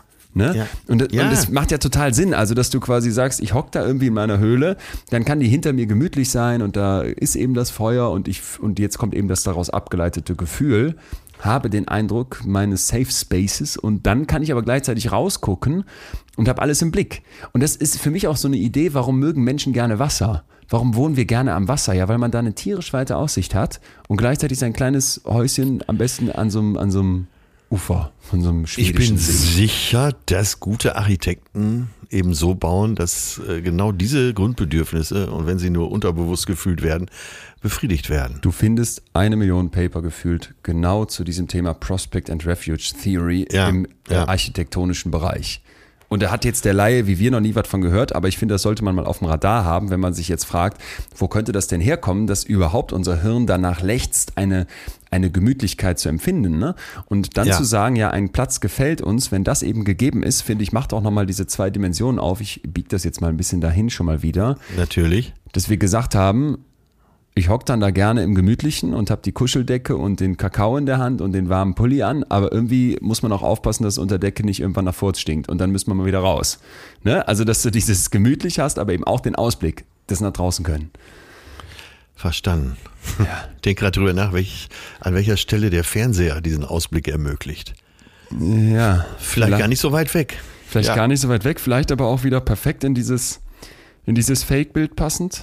In Ja. dieses, ne, äh, ja, ich gebe dir das Gefühl, den Ausblick zu haben. Stimmt, du hast recht. Ich gebe dir das Gefühl, den Ausblick zu haben in deinem abgedunkelten Zimmerchen. In Wirklichkeit guckst du aber nicht raus. Und in Wirklichkeit würde ich das auch nicht wirklich befriedigen, wahrscheinlich. Ja, wahrscheinlich, ne? weil es ja äh, auf jeden Fall immer eine Sekundärerfahrung ist, die man da macht. Hör mal, ich merke gerade so, ähm, ich sollte hier vielleicht gleich mal wieder kurz ein Fenster aufmachen in diesem in unserem Klassenfahrtszimmer. Äh, Ja, unbedingt. Was hältst du von einem kurzen Zwischenfazit, dann einem kleinen Päuschen und dann gehen wir ganz ins Praktische und fragen uns, naja, bei allem Kritisieren, wie kriege ich es denn jetzt gemütlich in mir drin durch diesen Winter? Genau, in mir drin. Und das ist schon Teil des Fazits, äh, dass wir jetzt schon mal gelernt haben, ähm, es geht nicht um die Äußerlichkeit, es geht nicht um die Berghütte auf dem Mont Blanc oder ähm, vielleicht auch in Norwegen am See, sondern es geht darum, was in dir passiert, wie du äh, bei dir bist. Und der Gemütlichkeitsbegriff bezieht sich eben darauf, dass du, äh, dass deine Sinne zusammenkommen. Dass Ja. die Seele, wie hast du es gesagt, die Seele das Gehirn berührt? Ja, dass du an deinen Kern kommst, ne? Das, was dich Ja, dass die berührt. Seele den Kern Ja. berührt, ja. Ja. Und ja, das hilft mir schon sehr weiter beim Verständnis des Gemütlichkeitsbegriffes. Ganz klar. Dann lass doch kurz sacken lassen. Wir machen eben Werbung, lüften durch, holen uns ein Getränk und dann geht's in die Praxis. Perfekt. Unser Partner Atze macht die Fanfaren an, ist mal wieder Koro und äh, wir blasen deswegen direkt in alle Hörner, weil wir sind Fans von dieser Online-Drogerie, so nennen die sich. In Wirklichkeit kriegt man aber äh, Superfood mit wenig Verpackung, echt leckeres Zeug, was auch wirklich schön gestaltet ist und wir kochen in der WG äh, permanent mittlerweile damit. Ja, ein Leben hier in meiner Küche wäre ohne Koro gar nicht mehr denkbar. Aber selbst vom Fernseher, Cashewbruch oder gefriergetrocknete Erdbeerscheiben, Wahnsinn. Und alles gerade so verpackt, dass es äh, zu versenden ist. Also nicht Ich dieses es geil, dass du auch den Cashewbruch bestellst, weil der ist so viel günstiger als normale Cashewnüsse und dafür, die Nüsse sind ja eigentlich nur ein bisschen kaputt, aber das finde ich genau deren Ansatz. Da wird nichts weggeschmissen, sondern da Genau. wird, äh, du kriegst einfach Top-Produkte. Und Coro hat jetzt noch was, äh, was eigentlich perfekt in die Zeit passt, und zwar den Adventskalender. Sieht super aus. Ich habe mir schon einen organisiert. Hast du jeden Tag ein Türchen, das kennt ihr. Bei denen ist das wie so eine kleine Schachtel, die du aus einer Box rausziehst. Auch wieder alles umweltfreundlich gestaltet und dann habe ich da Kleinigkeiten drin. Also, wenn ihr Bock Ja. habt, holt euch was auf äh, corodrogerie.de und zwar am besten mit unserem Code, bekanntermaßen fühlen mit Ü, gibt's 5% Rabatt auf den kompletten Warenkorb. Bam. So, willkommen zurück hier aus der Werbung. Leon und ich sind noch am Mikrofon und ähm, es soll ja jetzt mal Tipps geben, Leon. Es soll darum gehen, wie kann ich denn, wir haben ja schon festgestellt, dass es eben kein nicht nur äußerer Begriff ist, sondern Gemütlichkeit auch aus dir selbst kommt. Wie stellst du es her? Und der, direkt der erste Ab Aspekt, da wird jeder äh, nicken und ist ja wahrscheinlich auch einer der großen Punkte in der Bedürfnispyramide, Sicherheit. Ja. Eine Behausung muss ja, das ist ja der Grundgedanke bei einer Behausung, dass ich erstmal Sicherheit habe. Also jetzt nicht nur vor dem Säbelzahntiger, sondern auch vor Regen und Wind und Kälte. Und das ist der wichtigste Aspekt. Äh, Deine Wohnung muss so sein, dass du eben dieses Sicherheitsgefühl auch befriedigst. Äh, Nicht nur, äh, dass es de facto da ist, sondern dass du es eben auch so verspürst. Ja. Ja, wenn du denkst, äh, ich kann hier nicht schlafen, weil wenn ich nicht aufpasse, bläst der Wind hier rein oder äh, irgendjemand kann so mit, mit dem kleinsten Fingerschnipp die Tür öffnen, das lässt sich, glaube ich, nicht gut schlafen. Ich frage mich das manchmal, fällt mir gerade auf, wenn ich so an diese Zeiten jetzt denke und das Gefühl habe, unglaublich viele Menschen sind tierisch überfordert. Ne? Ich habe manchmal Ja, den Eindruck, also diese ganz ganze klar. zum Beispiel Corona-Leugnerei jetzt in ihren Extremvarianten, dieses ich halte mich an die Rechtspopulisten, dieses ich hasse homosexuelle Menschen, das scheint Ja. mir oft ein Ausdruck davon zu sein, dass den Leuten diese Sicherheit abhanden geht. Die wissen nicht mehr, was, was gibt mir hier Sicherheit, was gibt Ja, mir dieses genau. Gefühl vielleicht dieser Refuge- und Prospect-Theorie, ne? dass ich sage, ich habe einerseits den Ausblick über die Welt und auch alles im Blick, aber andererseits habe ich hinter mir, weiß ich hinter mir um die sichere Höhle. Und ich glaube, dass das bei vielen Leuten angegriffen ist und denkt dann manchmal, dass diese, zum Beispiel nehmen wir die Verschwörungstheorien, ein Ausdruck von maximaler Überforderung, von fehlendem Sicherheitsgefühl sind. Ja. Und ich finde es gerade deswegen so passend, weil, weil ich jetzt im Vorfeld zu dieser Folge nie gedacht hätte, dass das irgendwie mal was mit einem Bedürfnis nach Gemütlichkeit zu tun haben könnte, dieses Thema. Aber ich glaube, das liegt jetzt auf der Hand nach deinen bisherigen Ausführungen. Also mir Ja. scheint es äh, sehr logisch zu sein, dass äh, je böser und unübersichtlicher die Welt wird, du wenigstens zu Hause ein gewisses Umfeld haben willst. Ja, und lass uns das vielleicht auch genauso betrachten, dass wir jetzt nicht sagen, wir haben zwar einen Gemütlichkeitsbegriff, der irgendwie jetzt sehr stark auf das Innenleben unseres Kopfes guckt, aber der ja schon, das war ja auch immer wieder eine Definition drin, davon Ja. abhängt, was um mich drumherum stattfindet. Und deswegen fände ich ganz gut, wenn wir das jetzt genau wie du es gerade gemacht hast, verbinden. Einmal eben, was in unserem Kopf stattfindet, aber auch, wie richte ich mich denn jetzt ein? Wie gestalte ich das, wo ich sitze? Und da werden wir heute nicht über Teppiche reden oder über irgendwelche Glühbirnen oder Makramees, ich sag's nochmal, sondern eben versuchen, das vielleicht mal ein bisschen ja, ein bi- bisschen anders zu betrachten, mit einem neuen Blickwinkel drauf zu geben. Und da wäre für mich der nächste Punkt, der ganz zentral ist, Privatheit. Ja. Also ich weiß Schließt nicht, wie es dir direkt an, geht, schließt ja. eigentlich direkt an, aber ich habe oft das Gefühl, es wird immer mehr ja, von bis, äh, von, von ber- berühmten Leuten, aber auch Leuten, die eigentlich jetzt so dann sagen, ich habe hier 300 Instagram-Follower, ähm, Seelenstriptease veranstaltet. So, es wird Ja. immer mehr von dem, was eigentlich privat ist, was in deinem Intimbereich stattfindet, öffentlich gemacht, dort öffentlich gezeigt. Und ich merke so, jetzt ist jetzt eine persönliche Befindlichkeit, aber ich merke für mich, wenn ich da ganz klare Grenzen in bestimmten Bereichen setze, tut das mir gut und auch den Leuten um mich herum, die diese Intimität für mich mit ausmachen. Weißt du, dass ich Äh, ab- ja. ja. Ich hatte zum Beispiel mal einen, einen, eine Aufzeichnung mit einem, mit, einem, mit einem tollen Team für eine, für eine Doku. Und da war vorher die, die klare Bitte, keine, keine Bilder von mir zu Hause. Deswegen gehen wir nicht zu mir nach Hause. Und dann hieß es doch, komm, Ja. können wir nicht so ein, zwei kleine, äh, kleine Schnipsel von zu Hause. Ich, nee, würde ich nie machen. Und dann haben wir zumindest so ein paar Sachen am Schreibtisch so gefilmt, dass man, weil wir halt was davon zeigen mussten, so eine Podcastaufnahme, wo ich dann explizit den Wunsch hatte, dass man nichts davon sieht. Was so Ja. drumherum ist, weil ich möchte einfach nicht, dass mein Zuhause gefilmt wird. Manchmal mache ich das bei Instagram, dass ich irgendwas von zu Hause natürlich teile, aber dann versuche ich darauf zu achten, dass ich so nah wie möglich an der Wand sitze. Ne, und Ja, man einfach ja. nichts hinter mir mitbekommt. So.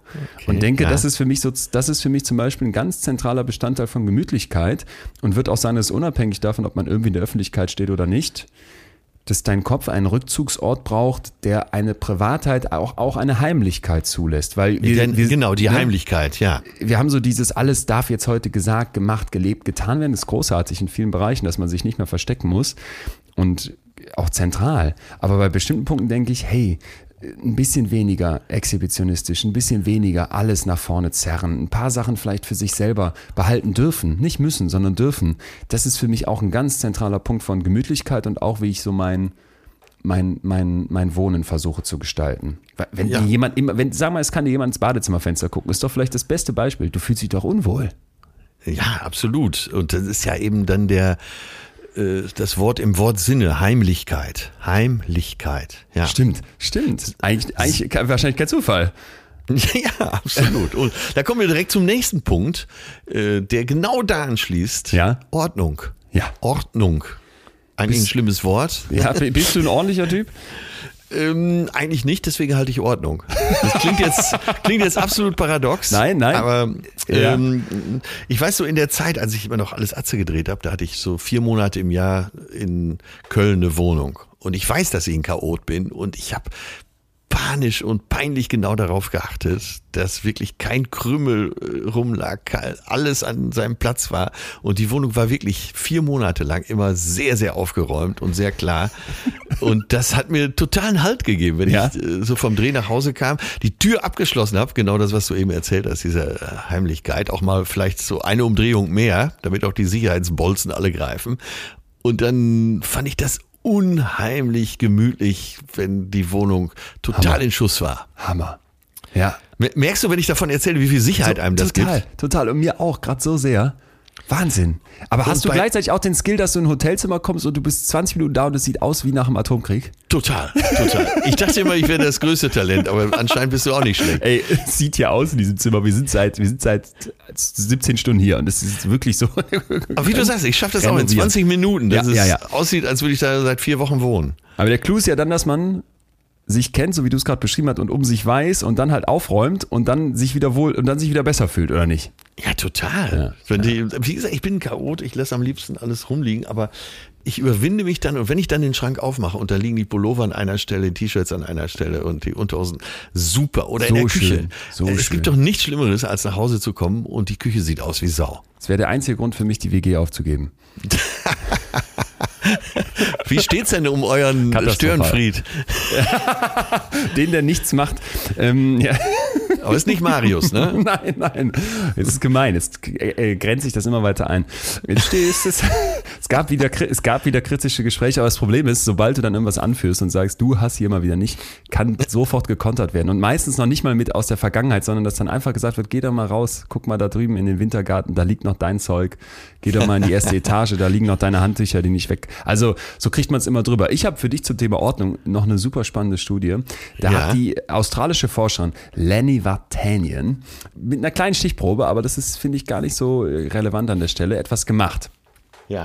Und zwar hat die ähm, junge Menschen rangeholt, die waren so 17 bis 27 Jahre alt, mit dem Vorwand, Achtung, ihr kommt jetzt in mein Labor und dann prüfen wir eure Geschmackspräferenzen. Also was esst ihr lieber? Ja? Ja. Und dann hat man denen dort so einen Teller mit äh, Crackern, also wie so Tuckkeksen oder eben süßen Keksen oder äh, Karotten, Möhren hingestellt. So, und jetzt Ja, durften die davon ja. nach Belieben sich alles reinschaufeln. Manche der Personen, die da mitmachen, die finden dieses Labor sauber und ordentlich vor, andere völlig chaotisch. Also irgendwelche Berge von Zewa-Tüchern, Ja, ja, alte ja. Becher, Besteck, das rumfliegt, so, so ein Chaos halt, so, so siffig. Jetzt, was passiert? Das Gemüse ist insgesamt nicht so beliebt wie das Gebäck. Ja, also Cracker und Kekse, das läuft ganz gut, auch ähnlich gut, aber Gemüse, hm, nicht so wirklich.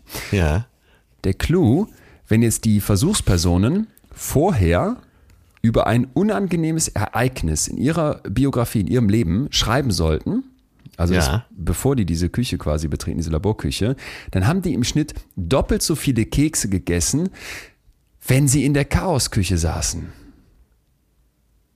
Ach so, okay, ja, ja. Ja, in einer aufgeräumten Umgebung hatte dieses unangenehme Erinnerung aufrufen keinen Einfluss auf den Keks- bzw. Cracker-Konsum.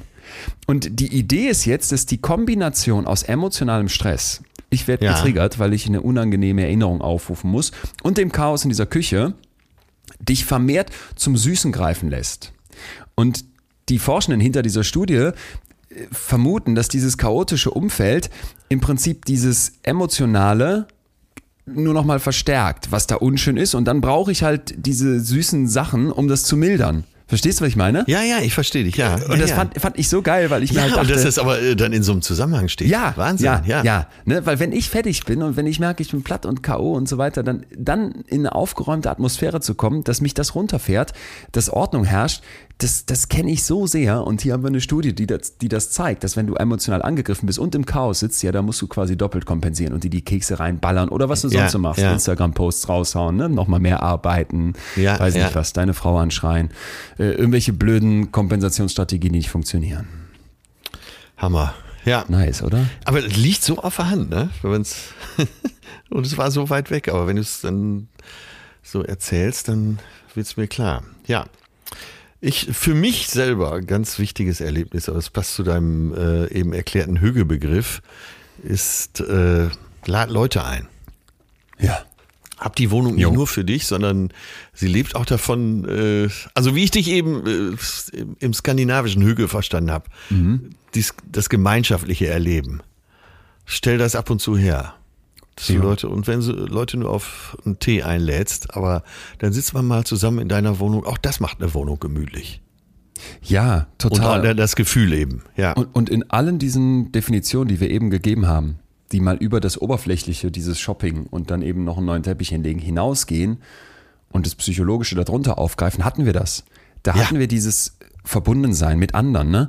Und wenn wir jetzt an den Winter denken und oh, um Gottes Willen, aber es scheint ja wieder leider darauf hinauszulaufen, dass wir isoliert werden, zumindest in Teilen, und diese Gesellschaft sowieso schon so krass gespalten ist, dann finde ich, sollte man sich nochmal besonders vor Augen führen, ja. wie viel tiefer noch als irgendwelche Höhlen und Aussichtspunkte das Soziale in uns steckt, ne? Und mit jemand Ja. anderem da zu sein und ob du jetzt eine Tasse Bratapfeltee schlürfst oder irgendwie Plätzchen backst mit deinem besten Freund, das Genau. ist egal. Sei gemeinsam, gemütlich. Gemeinsam, das Wort. Genau. Ja. Ja.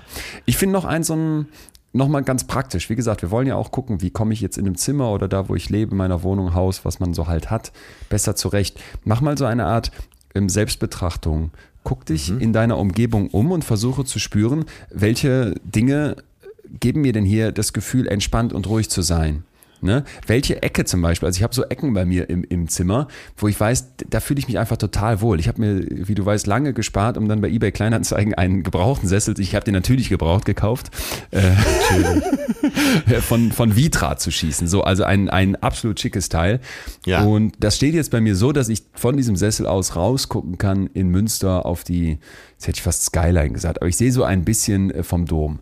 Und da leuchtet mittags die Sonne rein durch so eine Scheibe. Da mit Ja. einer Decke, da, ich komme nach Hause und sehe diesen Sessel und merke sofort, dass das gibt mir so ein gutes Gefühl, dass man mal so in seine, in seinem, in seiner Umgebung guckt und vielleicht jetzt noch ein Zusatzgedanke dazu.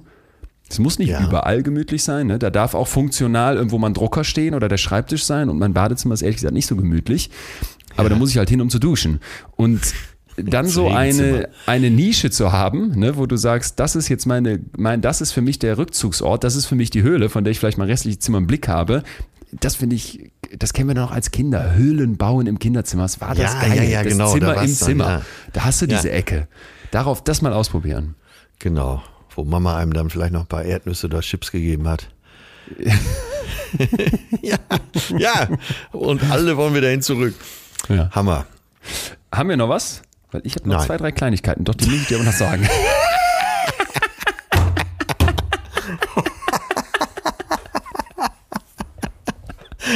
Sprach er, lag in seinem Bett zurückgelehnt, entspannt, Nee, während, also ich- während sitze mal wieder 70 Seiten Dossier vor sich liegen hat und denkt, ich hab doch noch was, ich hab doch, ich hab, noch, ich hab schon noch was Spannendes. Ich freue mich das noch doch. mit. Ich, freu- ich konnte den Gag nur nicht liegen lassen. Ähm, Ich habe ich hab so Kleinigkeiten noch, aber ich dachte, die, warum nicht? Unbedingt. Warum nicht, ja? Unbedingt. Ich hab die Zeit. Also einmal äh, Low-Tech. Low-Tech. Ja. So, der, der, Begriff ist für mich fantastisch. Ja, für dieses, mich auch. Es gibt dieses Techno-Stress-Ding. Das wird jetzt in ja. der Psychologie zunehmend untersucht. Da noch eine Technologie, hier ein selbstredender Kühlschrank, da ein ja. Staubsaugerroboter, der deinen Namen kennt, hier ein, ein Lichtschalter, den du per App steuern kannst, weshalb du dein Handy jetzt noch öfter in der Hand haben musst. Lass es, lass es. Darin ja. findest du keine Gemütlichkeit, sondern nur das Offene Gegenteil. Türen. Es zieht dich von dir weg. Ne? Ja, es, natürlich. So. Allein schon diese ganze Lichtbedienung, dann der Elektriker Nervt. will ein Bussystem verkaufen, was sowieso nicht funktioniert, dann nervt. Oh Gott, ja. Schalter. Ich, manchmal freue ich mich so. drauf, Licht geht richtig, an. Richtig, richtig. Als, sie den, als sie den einzigen Button noch auf dem iPhone weggenommen haben, war ich traurig. Ja, ich auch. Ich liebe, ich liebe Knöpfe, Lichtschalter, draufdrücken, bam, Licht an, geil. Dann etwas jetzt, ähm, jetzt wird es wirklich, das sind so Kleinigkeiten, aber vielleicht, die haben mich zumindest sehr durch den letzten, letzten Winter gebracht. Äh, die ARD-Doku heißt äh, Expedition Arktis, Norddeutsche kämpfen im Eis um unser Klima. Ja, ja. Es ist der Hammer. Ich habe den Chef davon, ich weiß nicht mehr genau, wie der hieß, der hat auch ein Buch rausgebracht, mal einmal angefragt als Podcast-Gast. Er konnte nicht, was ich sehr gut verstehen kann, weil dieser Typ forscht wirklich auf Spitzenniveau. Und die Idee ist also dieser Doku, dass im September 2009 die deutsche, das deutsche Eisbrecherschiff Polarstern auf, sich auf den Weg macht und dann irgendwie eingefroren in der Arktis driften soll, im Nordpol. Ja. Äh, um den Nordpol herum, in so einer Eiswüste. Ey Leute, guckt euch das an. Ich habe eben nochmal gecheckt, das ist nur noch zwei, drei Tage in der Mediathek verfügbar. Die müssen das ja irgendwie mal rausnehmen nach einer gewissen Zeit. Ja da stehen dann Eisbärenbewacher, die halt gucken, dass keiner von den Forschern von Eisbären attackiert wird. Da ja, zeigen ja. die, wie die so tiefe Bohrungen machen. Es ist eigentlich die ganze Zeit dunkel und es ist so gemütlich, so gemütlich, das von deinem Sofa ja. aus zu gucken. Das ist der Shit. Wir packen den Link für euch auch in die podcast Ja, das ist genau für diese Jahreszeit. Ja, habe ich gesehen. Das, das geil, ist absolut die richtige Doku, ja. Ach, du kennst das? Okay, ja. Ja, ja, ja, die Polarstern. Ja, ich auch. Ich habe es geliebt. Oh, eins schulden wir auch noch. Einmal Hörbücher, muss ich noch sagen. Letztes Jahr saß ich jetzt so in dieser Winterzeit da und habe die Grafiken für mein Buch gemalt. Am Computer mhm. mit so einem Grafikzeichenprogramm und das äh, konnte ich noch gar nicht richtig bedienen, musste das also erstmal lernen. Als ich es aber konnte, habe ich mir Simon Beckett angemacht. So eine oh. er hat so eine komplette, oh. ja, seichte Kost, aber äh, wunderschön, hat mit der, der, der, der Mensch, der das liest, ich habe jetzt die Stimme vergessen. Wahnsinn so, so gut. Und dann, ähm, als ich damit durch war, ich habe fünf, sechs Hörbücher gehört, Jo Nesbø, und die gibt es übrigens auch oft kostenlos auf den gängigen Plattformen. Wahnsinn. Ja. Also mit, mit Hörbüchern so durch diese kalte Zeit zu kommen, für mich, für mich ein Traum. Für dich auch oder? Äh, so? Ja, doch. Ich habe da reingefunden. Äh, so eher über die Klassiker, Madame Bovary und so, weil die ah. meistens von sehr guten Sprechern, Schauspielern gesprochen wurden, Schauspielerinnen. Dauerte aber eine Zeit. Ich wusste gar nicht, dass ich so audiophil bin. Ja. Äh, gibt mir aber mittlerweile auch eine Menge. Gerade wenn du dann so richtig gute Stimmen hast, ne, in die boah, du dich so reinfallen lassen boah, kannst. Ich, absolut herrlich. Da merkst ja. du auch, was das für eine Kunst ist, so ein Hörbuch einzusprechen. Ich habe da so einen Respekt vor. Ja. Wahnsinn. Und äh, vielleicht behandeln wir das hier nochmal, aber wie viel über die Stimme passiert. Ja. Wenn jemand, äh, Gerd Westphal sei hier mal angeführt als einer der ganz großen Sprecher, leider nicht mehr unter uns, aber der wirklich Unmengen an Klassikern eingesprochen hat. Gerade im Winter, also diese, äh, diese Klassiker nochmal zu hören, das macht doch so eine Welt auf. Wunderbar. Finde ich einen guten Tipp von dir. Ja, so, und äh, bevor ich jetzt noch das Lagom auflöse, das fällt mir nämlich gerade auf, das haben wir angekündigt und noch nicht aufgelöst, aber ist das für mich noch so eine kleine Atombombe zum Schluss? Es klingt aber so ein bisschen wie so ein äh, Lager äh, vor dem kleinen gallischen Dorf, Asterix. Äh, ja, die hießen Großbonum.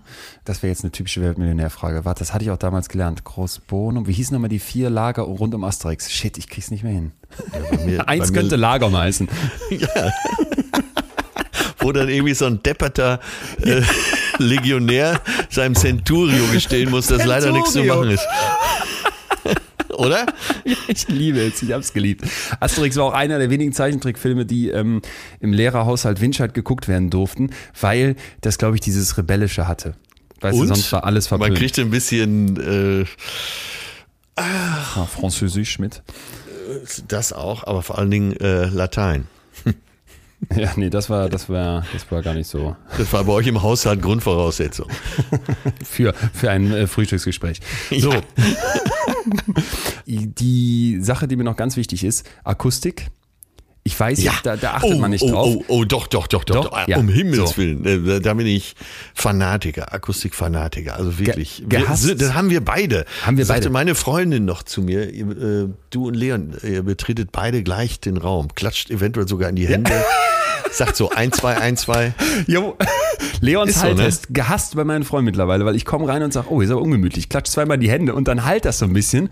Und du merkst, ich merke dann sofort, boah, hier kann keine gemütliche Atmosphäre aufkommen. Und ich habe bei Ja. mir in der Wohnung jetzt unter alle Tische ähm, diesen Studio-Schaumstoff genagelt.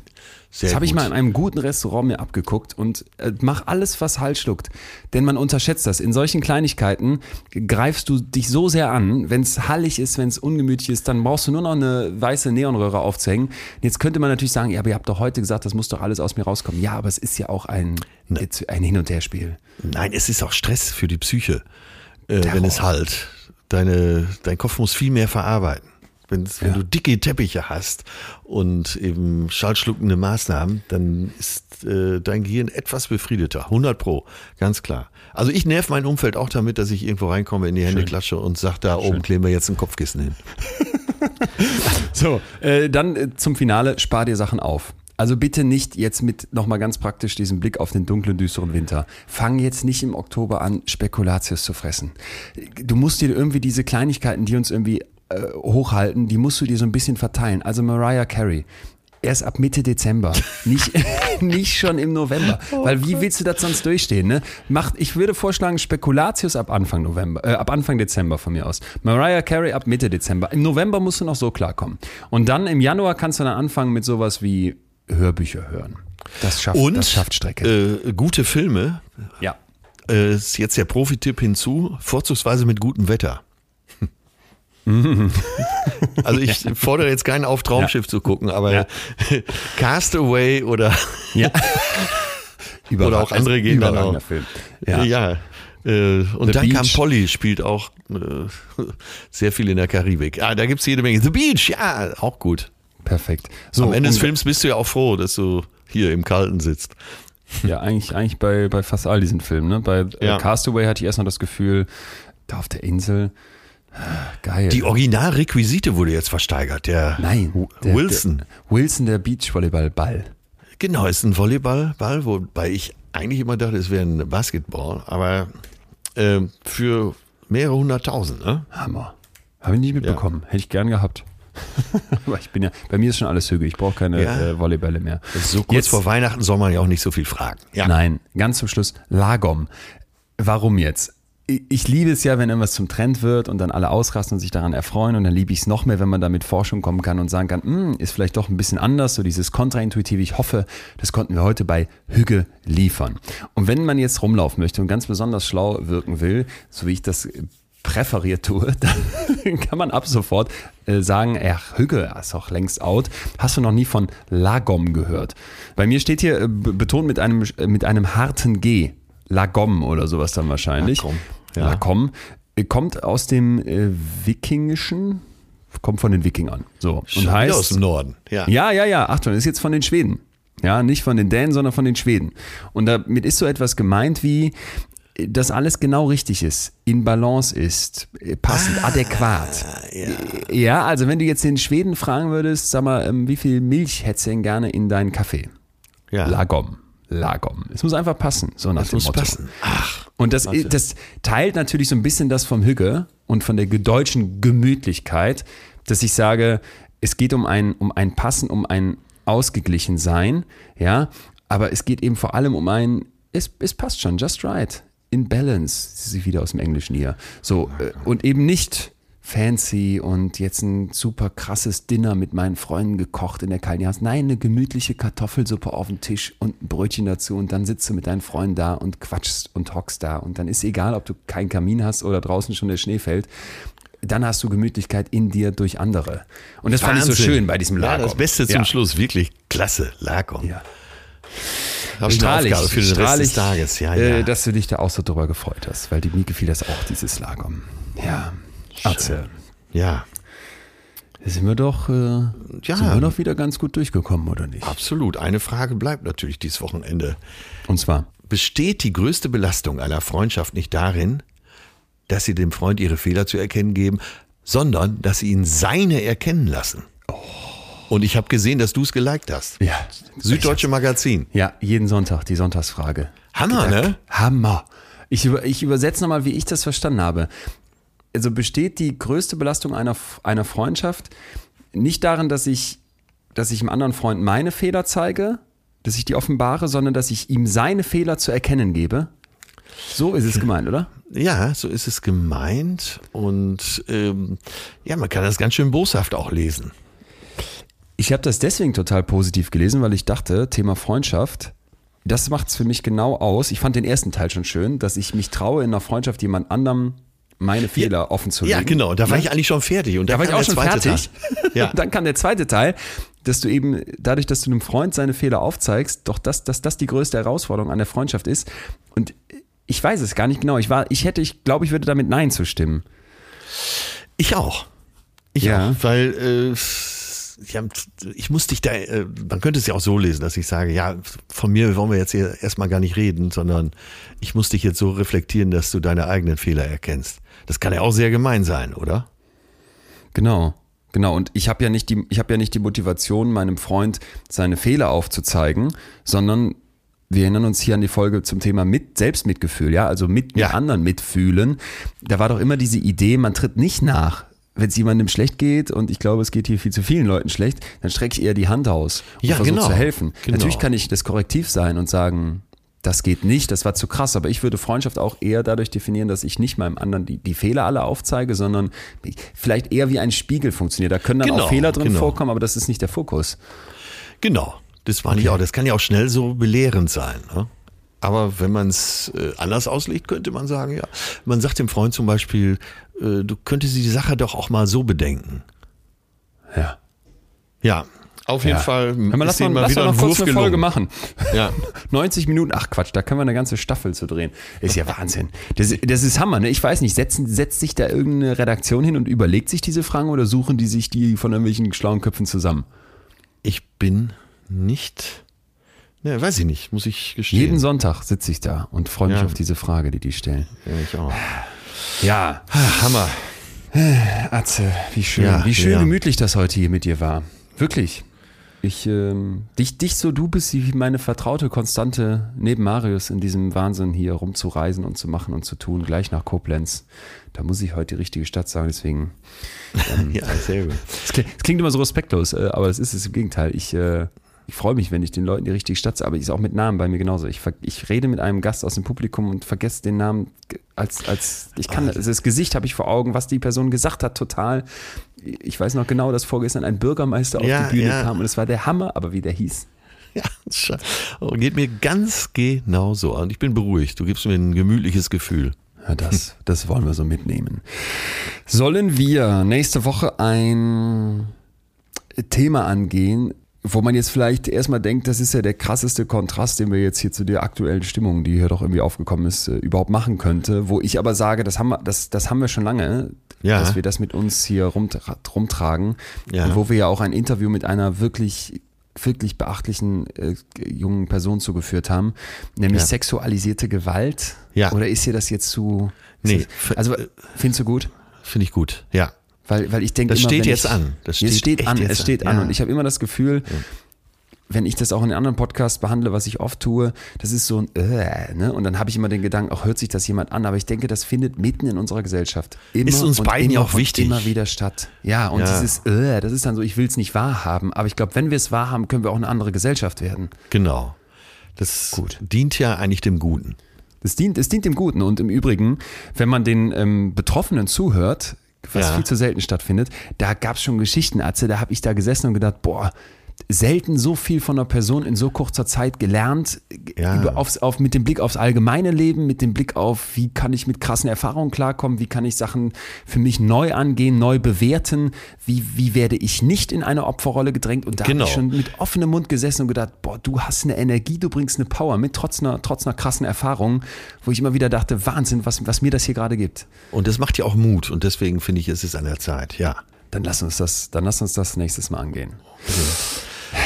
Ja, mein, Ja. Mein, my dear. Dann würde ich sagen, bis ähm, nächste Woche Nächste Woche Dienstag, oder? Ja, bis nächste Woche Dienstag. Viel Spaß mit Marius. Macht's euch gemütlich. Wir gucken gleich erstmal, wo es hier gutes, gutes indisches Essen in Koblenz gibt. Noch so ein Linsendahl mit dem leckeren Käse drin. Ja, mache ich mir gleich auch. Ja, ich nehme nehm sehr gute Gefühle von heute mit und freue mich total, wenn wir uns hier nächste Woche wieder. Muss aber kurz noch sagen, bevor wir auflegen, Atze, beziehungsweise es adressiert sich nicht an dich. Es adressiert Ja. sich an unsere werte Hörerschaft. Wer Lust hat, ähm, gleich noch was, ja, was, wie soll ich das nennen? Ich würde euch noch mal was erzählen wollen, weil es neue Plätze für meine Masterclass äh, gibt und das sollt ihr hiermit als Erste so erfahren, ähm, dass ihr vielleicht dabei sein könnt. Ich freue mich, ich bin Fan. Das ist lieb. ähm, ja, dann jetzt aber tschüss. Ciao, tschüss. Hasta luego. Schön, dass ihr noch hier seid und das soll sich lohnen, denn ich habe erstmal eine gute Nachricht. Es gibt neue Plätze für meine Masterclass. Davon habe ich hier äh, schon vor ein paar Monaten mal erzählt. Atze hat ja selber schon reingeguckt. Und wir hatten damals so unfassbar viel mehr Bewerbungen als Plätze, dass ich die ganze Zeit versucht habe, dass wir neue Termine möglich machen können. Und jetzt ist es endlich soweit. Start ist Ende Januar 2022. Also jetzt der perfekte Zeitpunkt, um sich anzumelden. Da habe ich dann gleich noch eine kleine schlechte Nachricht. Die aber hinten dran. Erstmal, was erwartet euch in meiner Masterclass?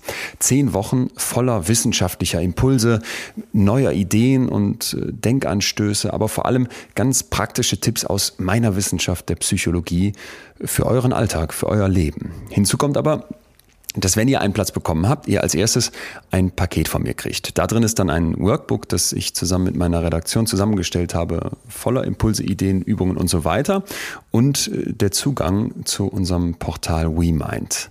Da kriegt ihr von mir nicht nur Videoimpulse, sondern exklusive Podcast-Folgen mit Expertinnen und Experten, eine ganze Reihe von äh, Podcasts, die ich mit dem hier schon öfter zitierten befreundeten Psychiater von mir, Markus Pawelzig, aufgenommen habe und Videoimpulse. Ihr habt den Zugang zu einer Community, nämlich der, die dann mit euch zusammen die Masterclass startet und so die Möglichkeit, euch auszutauschen.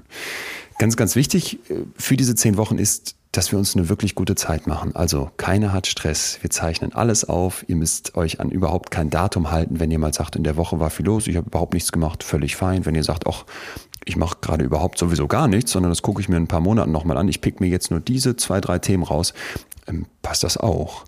Sprich, und das kann ich wirklich aus der Erfahrung der Leute, die schon dabei waren, hier zurückmelden. Das ist eine Zeit für euch. Das ist etwas, wo man nachher mit einem wirklich guten Gefühl rausgeht und echt was mitgenommen hat. Und im Prinzip für mich ist immer so das Bild ein Baumarktregal. Ein Regal mit ganz, ganz vielen Tools jetzt da stehen hat für verschiedene Bereiche. Und ich würde euch jetzt mal kurz eine dieser drei Masterclasses, die es nämlich gibt, genauer vorstellen. Ihr könnt mit jeder der drei Masterclasses anfangen.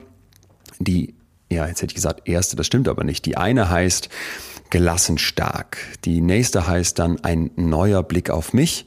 Und die, von der ich jetzt kurz was erzähle, heißt gelungen leben.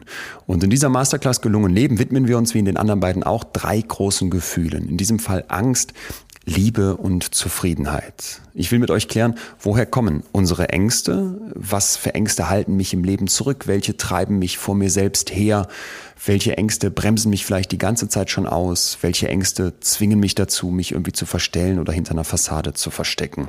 Und ich zeige euch dann nicht nur, wie Angst wirklich funktioniert, sondern vor allem, wie du deine Ängste in den Griff bekommen kannst und sie, jetzt lege ich noch eine Schippe drauf, am Ende vielleicht sogar als Stärke für dich zu nutzen lernst.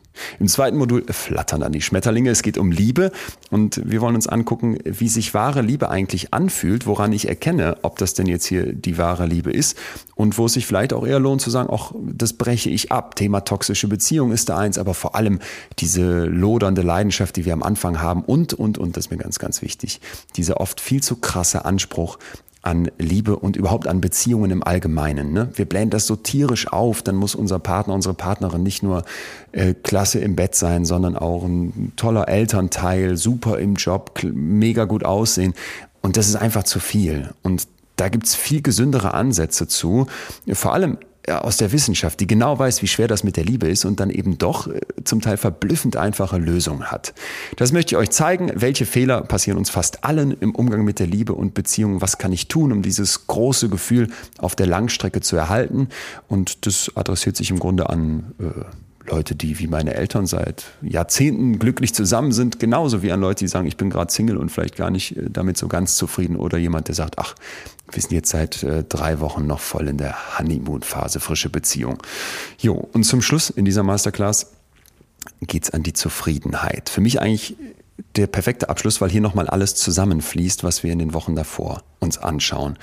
Wir ersetzen die Jagd nach dem Glück. Immer noch ein Kick, hier noch ein gutes Gefühl. Das Glas muss halb voll sein, du musst strahlen, du musst dich super fühlen. Wir hatten das hier im Podcast mal als so eine Toxic Positivity, toxisch positiv gut drauf sein müssen, durch Zufriedenheit und ich mag dieses Wort unfassbar gerne, weil in, in Zufriedenheit schon der Frieden drinsteckt. Und ihr erinnert euch an Atzes Bild, dass man so eine Art Bergsee im Kopf hat, dass wirklich mal Ruhe entsteht. Wir wollen die ganze Zeit glücklich sein und super fühlen, haben so eine Happiness-Gesellschaft erschaffen, was aus psychologischer Sicht ein absoluter Irrweg ist. Wer wirklich gelungen leben möchte, braucht tiefe und anhaltende Zufriedenheit statt irgendwelcher kurzer Glückskicks. Und was ich dafür tun kann, um zufrieden zu leben und vor allem, das finde ich fast noch schöner, was ich sein lassen kann, um zufrieden zu leben, das werde ich euch da verraten. Ja, und wenn ihr jetzt sagt, da habe ich Lust drauf, dann geht doch bitte auf www.wemind.de w-e-m-y-n-d.de. Ich packe den Link für euch nochmal in die Podcast-Description. Und jetzt kommt leider so ein bisschen, naja, die schlechte Nachricht zum Schluss. Fast alle Plätze sind schon wieder weg, weil die Leute, die in der Masterclass schon dabei waren, haben äh, Vorrang und fast alle wollten wieder dabei sein. Deswegen empfehle ich dringend für Ende Januar die letzten Restplätze. Wenn du dabei sein möchtest, jetzt direkt hol dir ein. Ich würde mich freuen, wenn wir uns sehen. Bis dahin. Das war Betreutes Fühlen. Der Podcast mit Atze Schröder und Leon Winscheid. Jetzt abonnieren auf Spotify, Deezer, iTunes und überall, wo es Podcasts gibt.